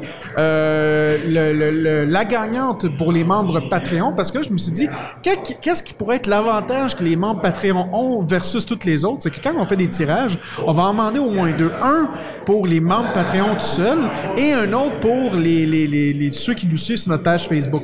Donc là, la gagnante pour d'un livre de Franck Foucori euh, sur notre page Patreon, c'est notre sœur euh, Cap Jazz en France. Donc on, on la salue. Elle très heureuse d'avoir euh, le livre du manuel de survie pour euh, apprentis. Donc euh, elle devrait recevoir ça d'ici les prochains jours. Et on a aussi euh, Thibaut qui a gagné le livre via notre page Facebook euh, hier et notre, notre frère Mitch de Radio Delta qui a gagné aussi le livre. En fait, c'était les deux premières personnes les plus rapides et on a reçu au-dessus, je crois, de, de, de 100 messages pour des gens qui voulaient participer au concours. Donc, c'est quand même euh, assez le fun. Là. Et euh, donc, on, félicitations à tout le monde. Euh, félicitations aussi, en fait, un gros remerciement à tous nos membres Patreon. Donc, le forfait à 3 on a le Fat Pack Alexis, qui sont nos pierres brutes. On a nos auditeurs flamboyants, donc on a Cindy, c'est le forfait à 5 donc Cindy, Nico, euh, Raphaël, Michel et euh, nos maîtres podcasters. On a Danny, Dominique, Woody, Alain, Eric, Laurent, Cédric, Raymond et euh, Cap Jazz. D'ailleurs, on va saluer aussi Andrew, parce que Andrew n'est plus un membre Patreon, mais il a fait quand même son, son, son paiement le mois passé. Donc, un, grand merci à tout le monde. Donc, mon nom est, est Franco et on vous dit euh, à la prochaine émission qui va être l'émission numéro 33. Oh! Le numéro 33, donc, euh, et on essaie d'avoir euh, plusieurs personnes pour euh, le sujet qui va être le rite écossais ancien accepté. Si on fait pas, si on fait pas l'émission sur euh, Le 33e. le 33e, on risque de, de se le faire dire. Donc, donc on va se reprendre le mois prochain. Peut-être le mois prochain, peut-être ce mois-ci, on va voir. Mais la prochaine émission qui va être sur le rite écossais ancien accepté. Donc, mon nom est Franco et je vous dis à la prochaine. Bye bye.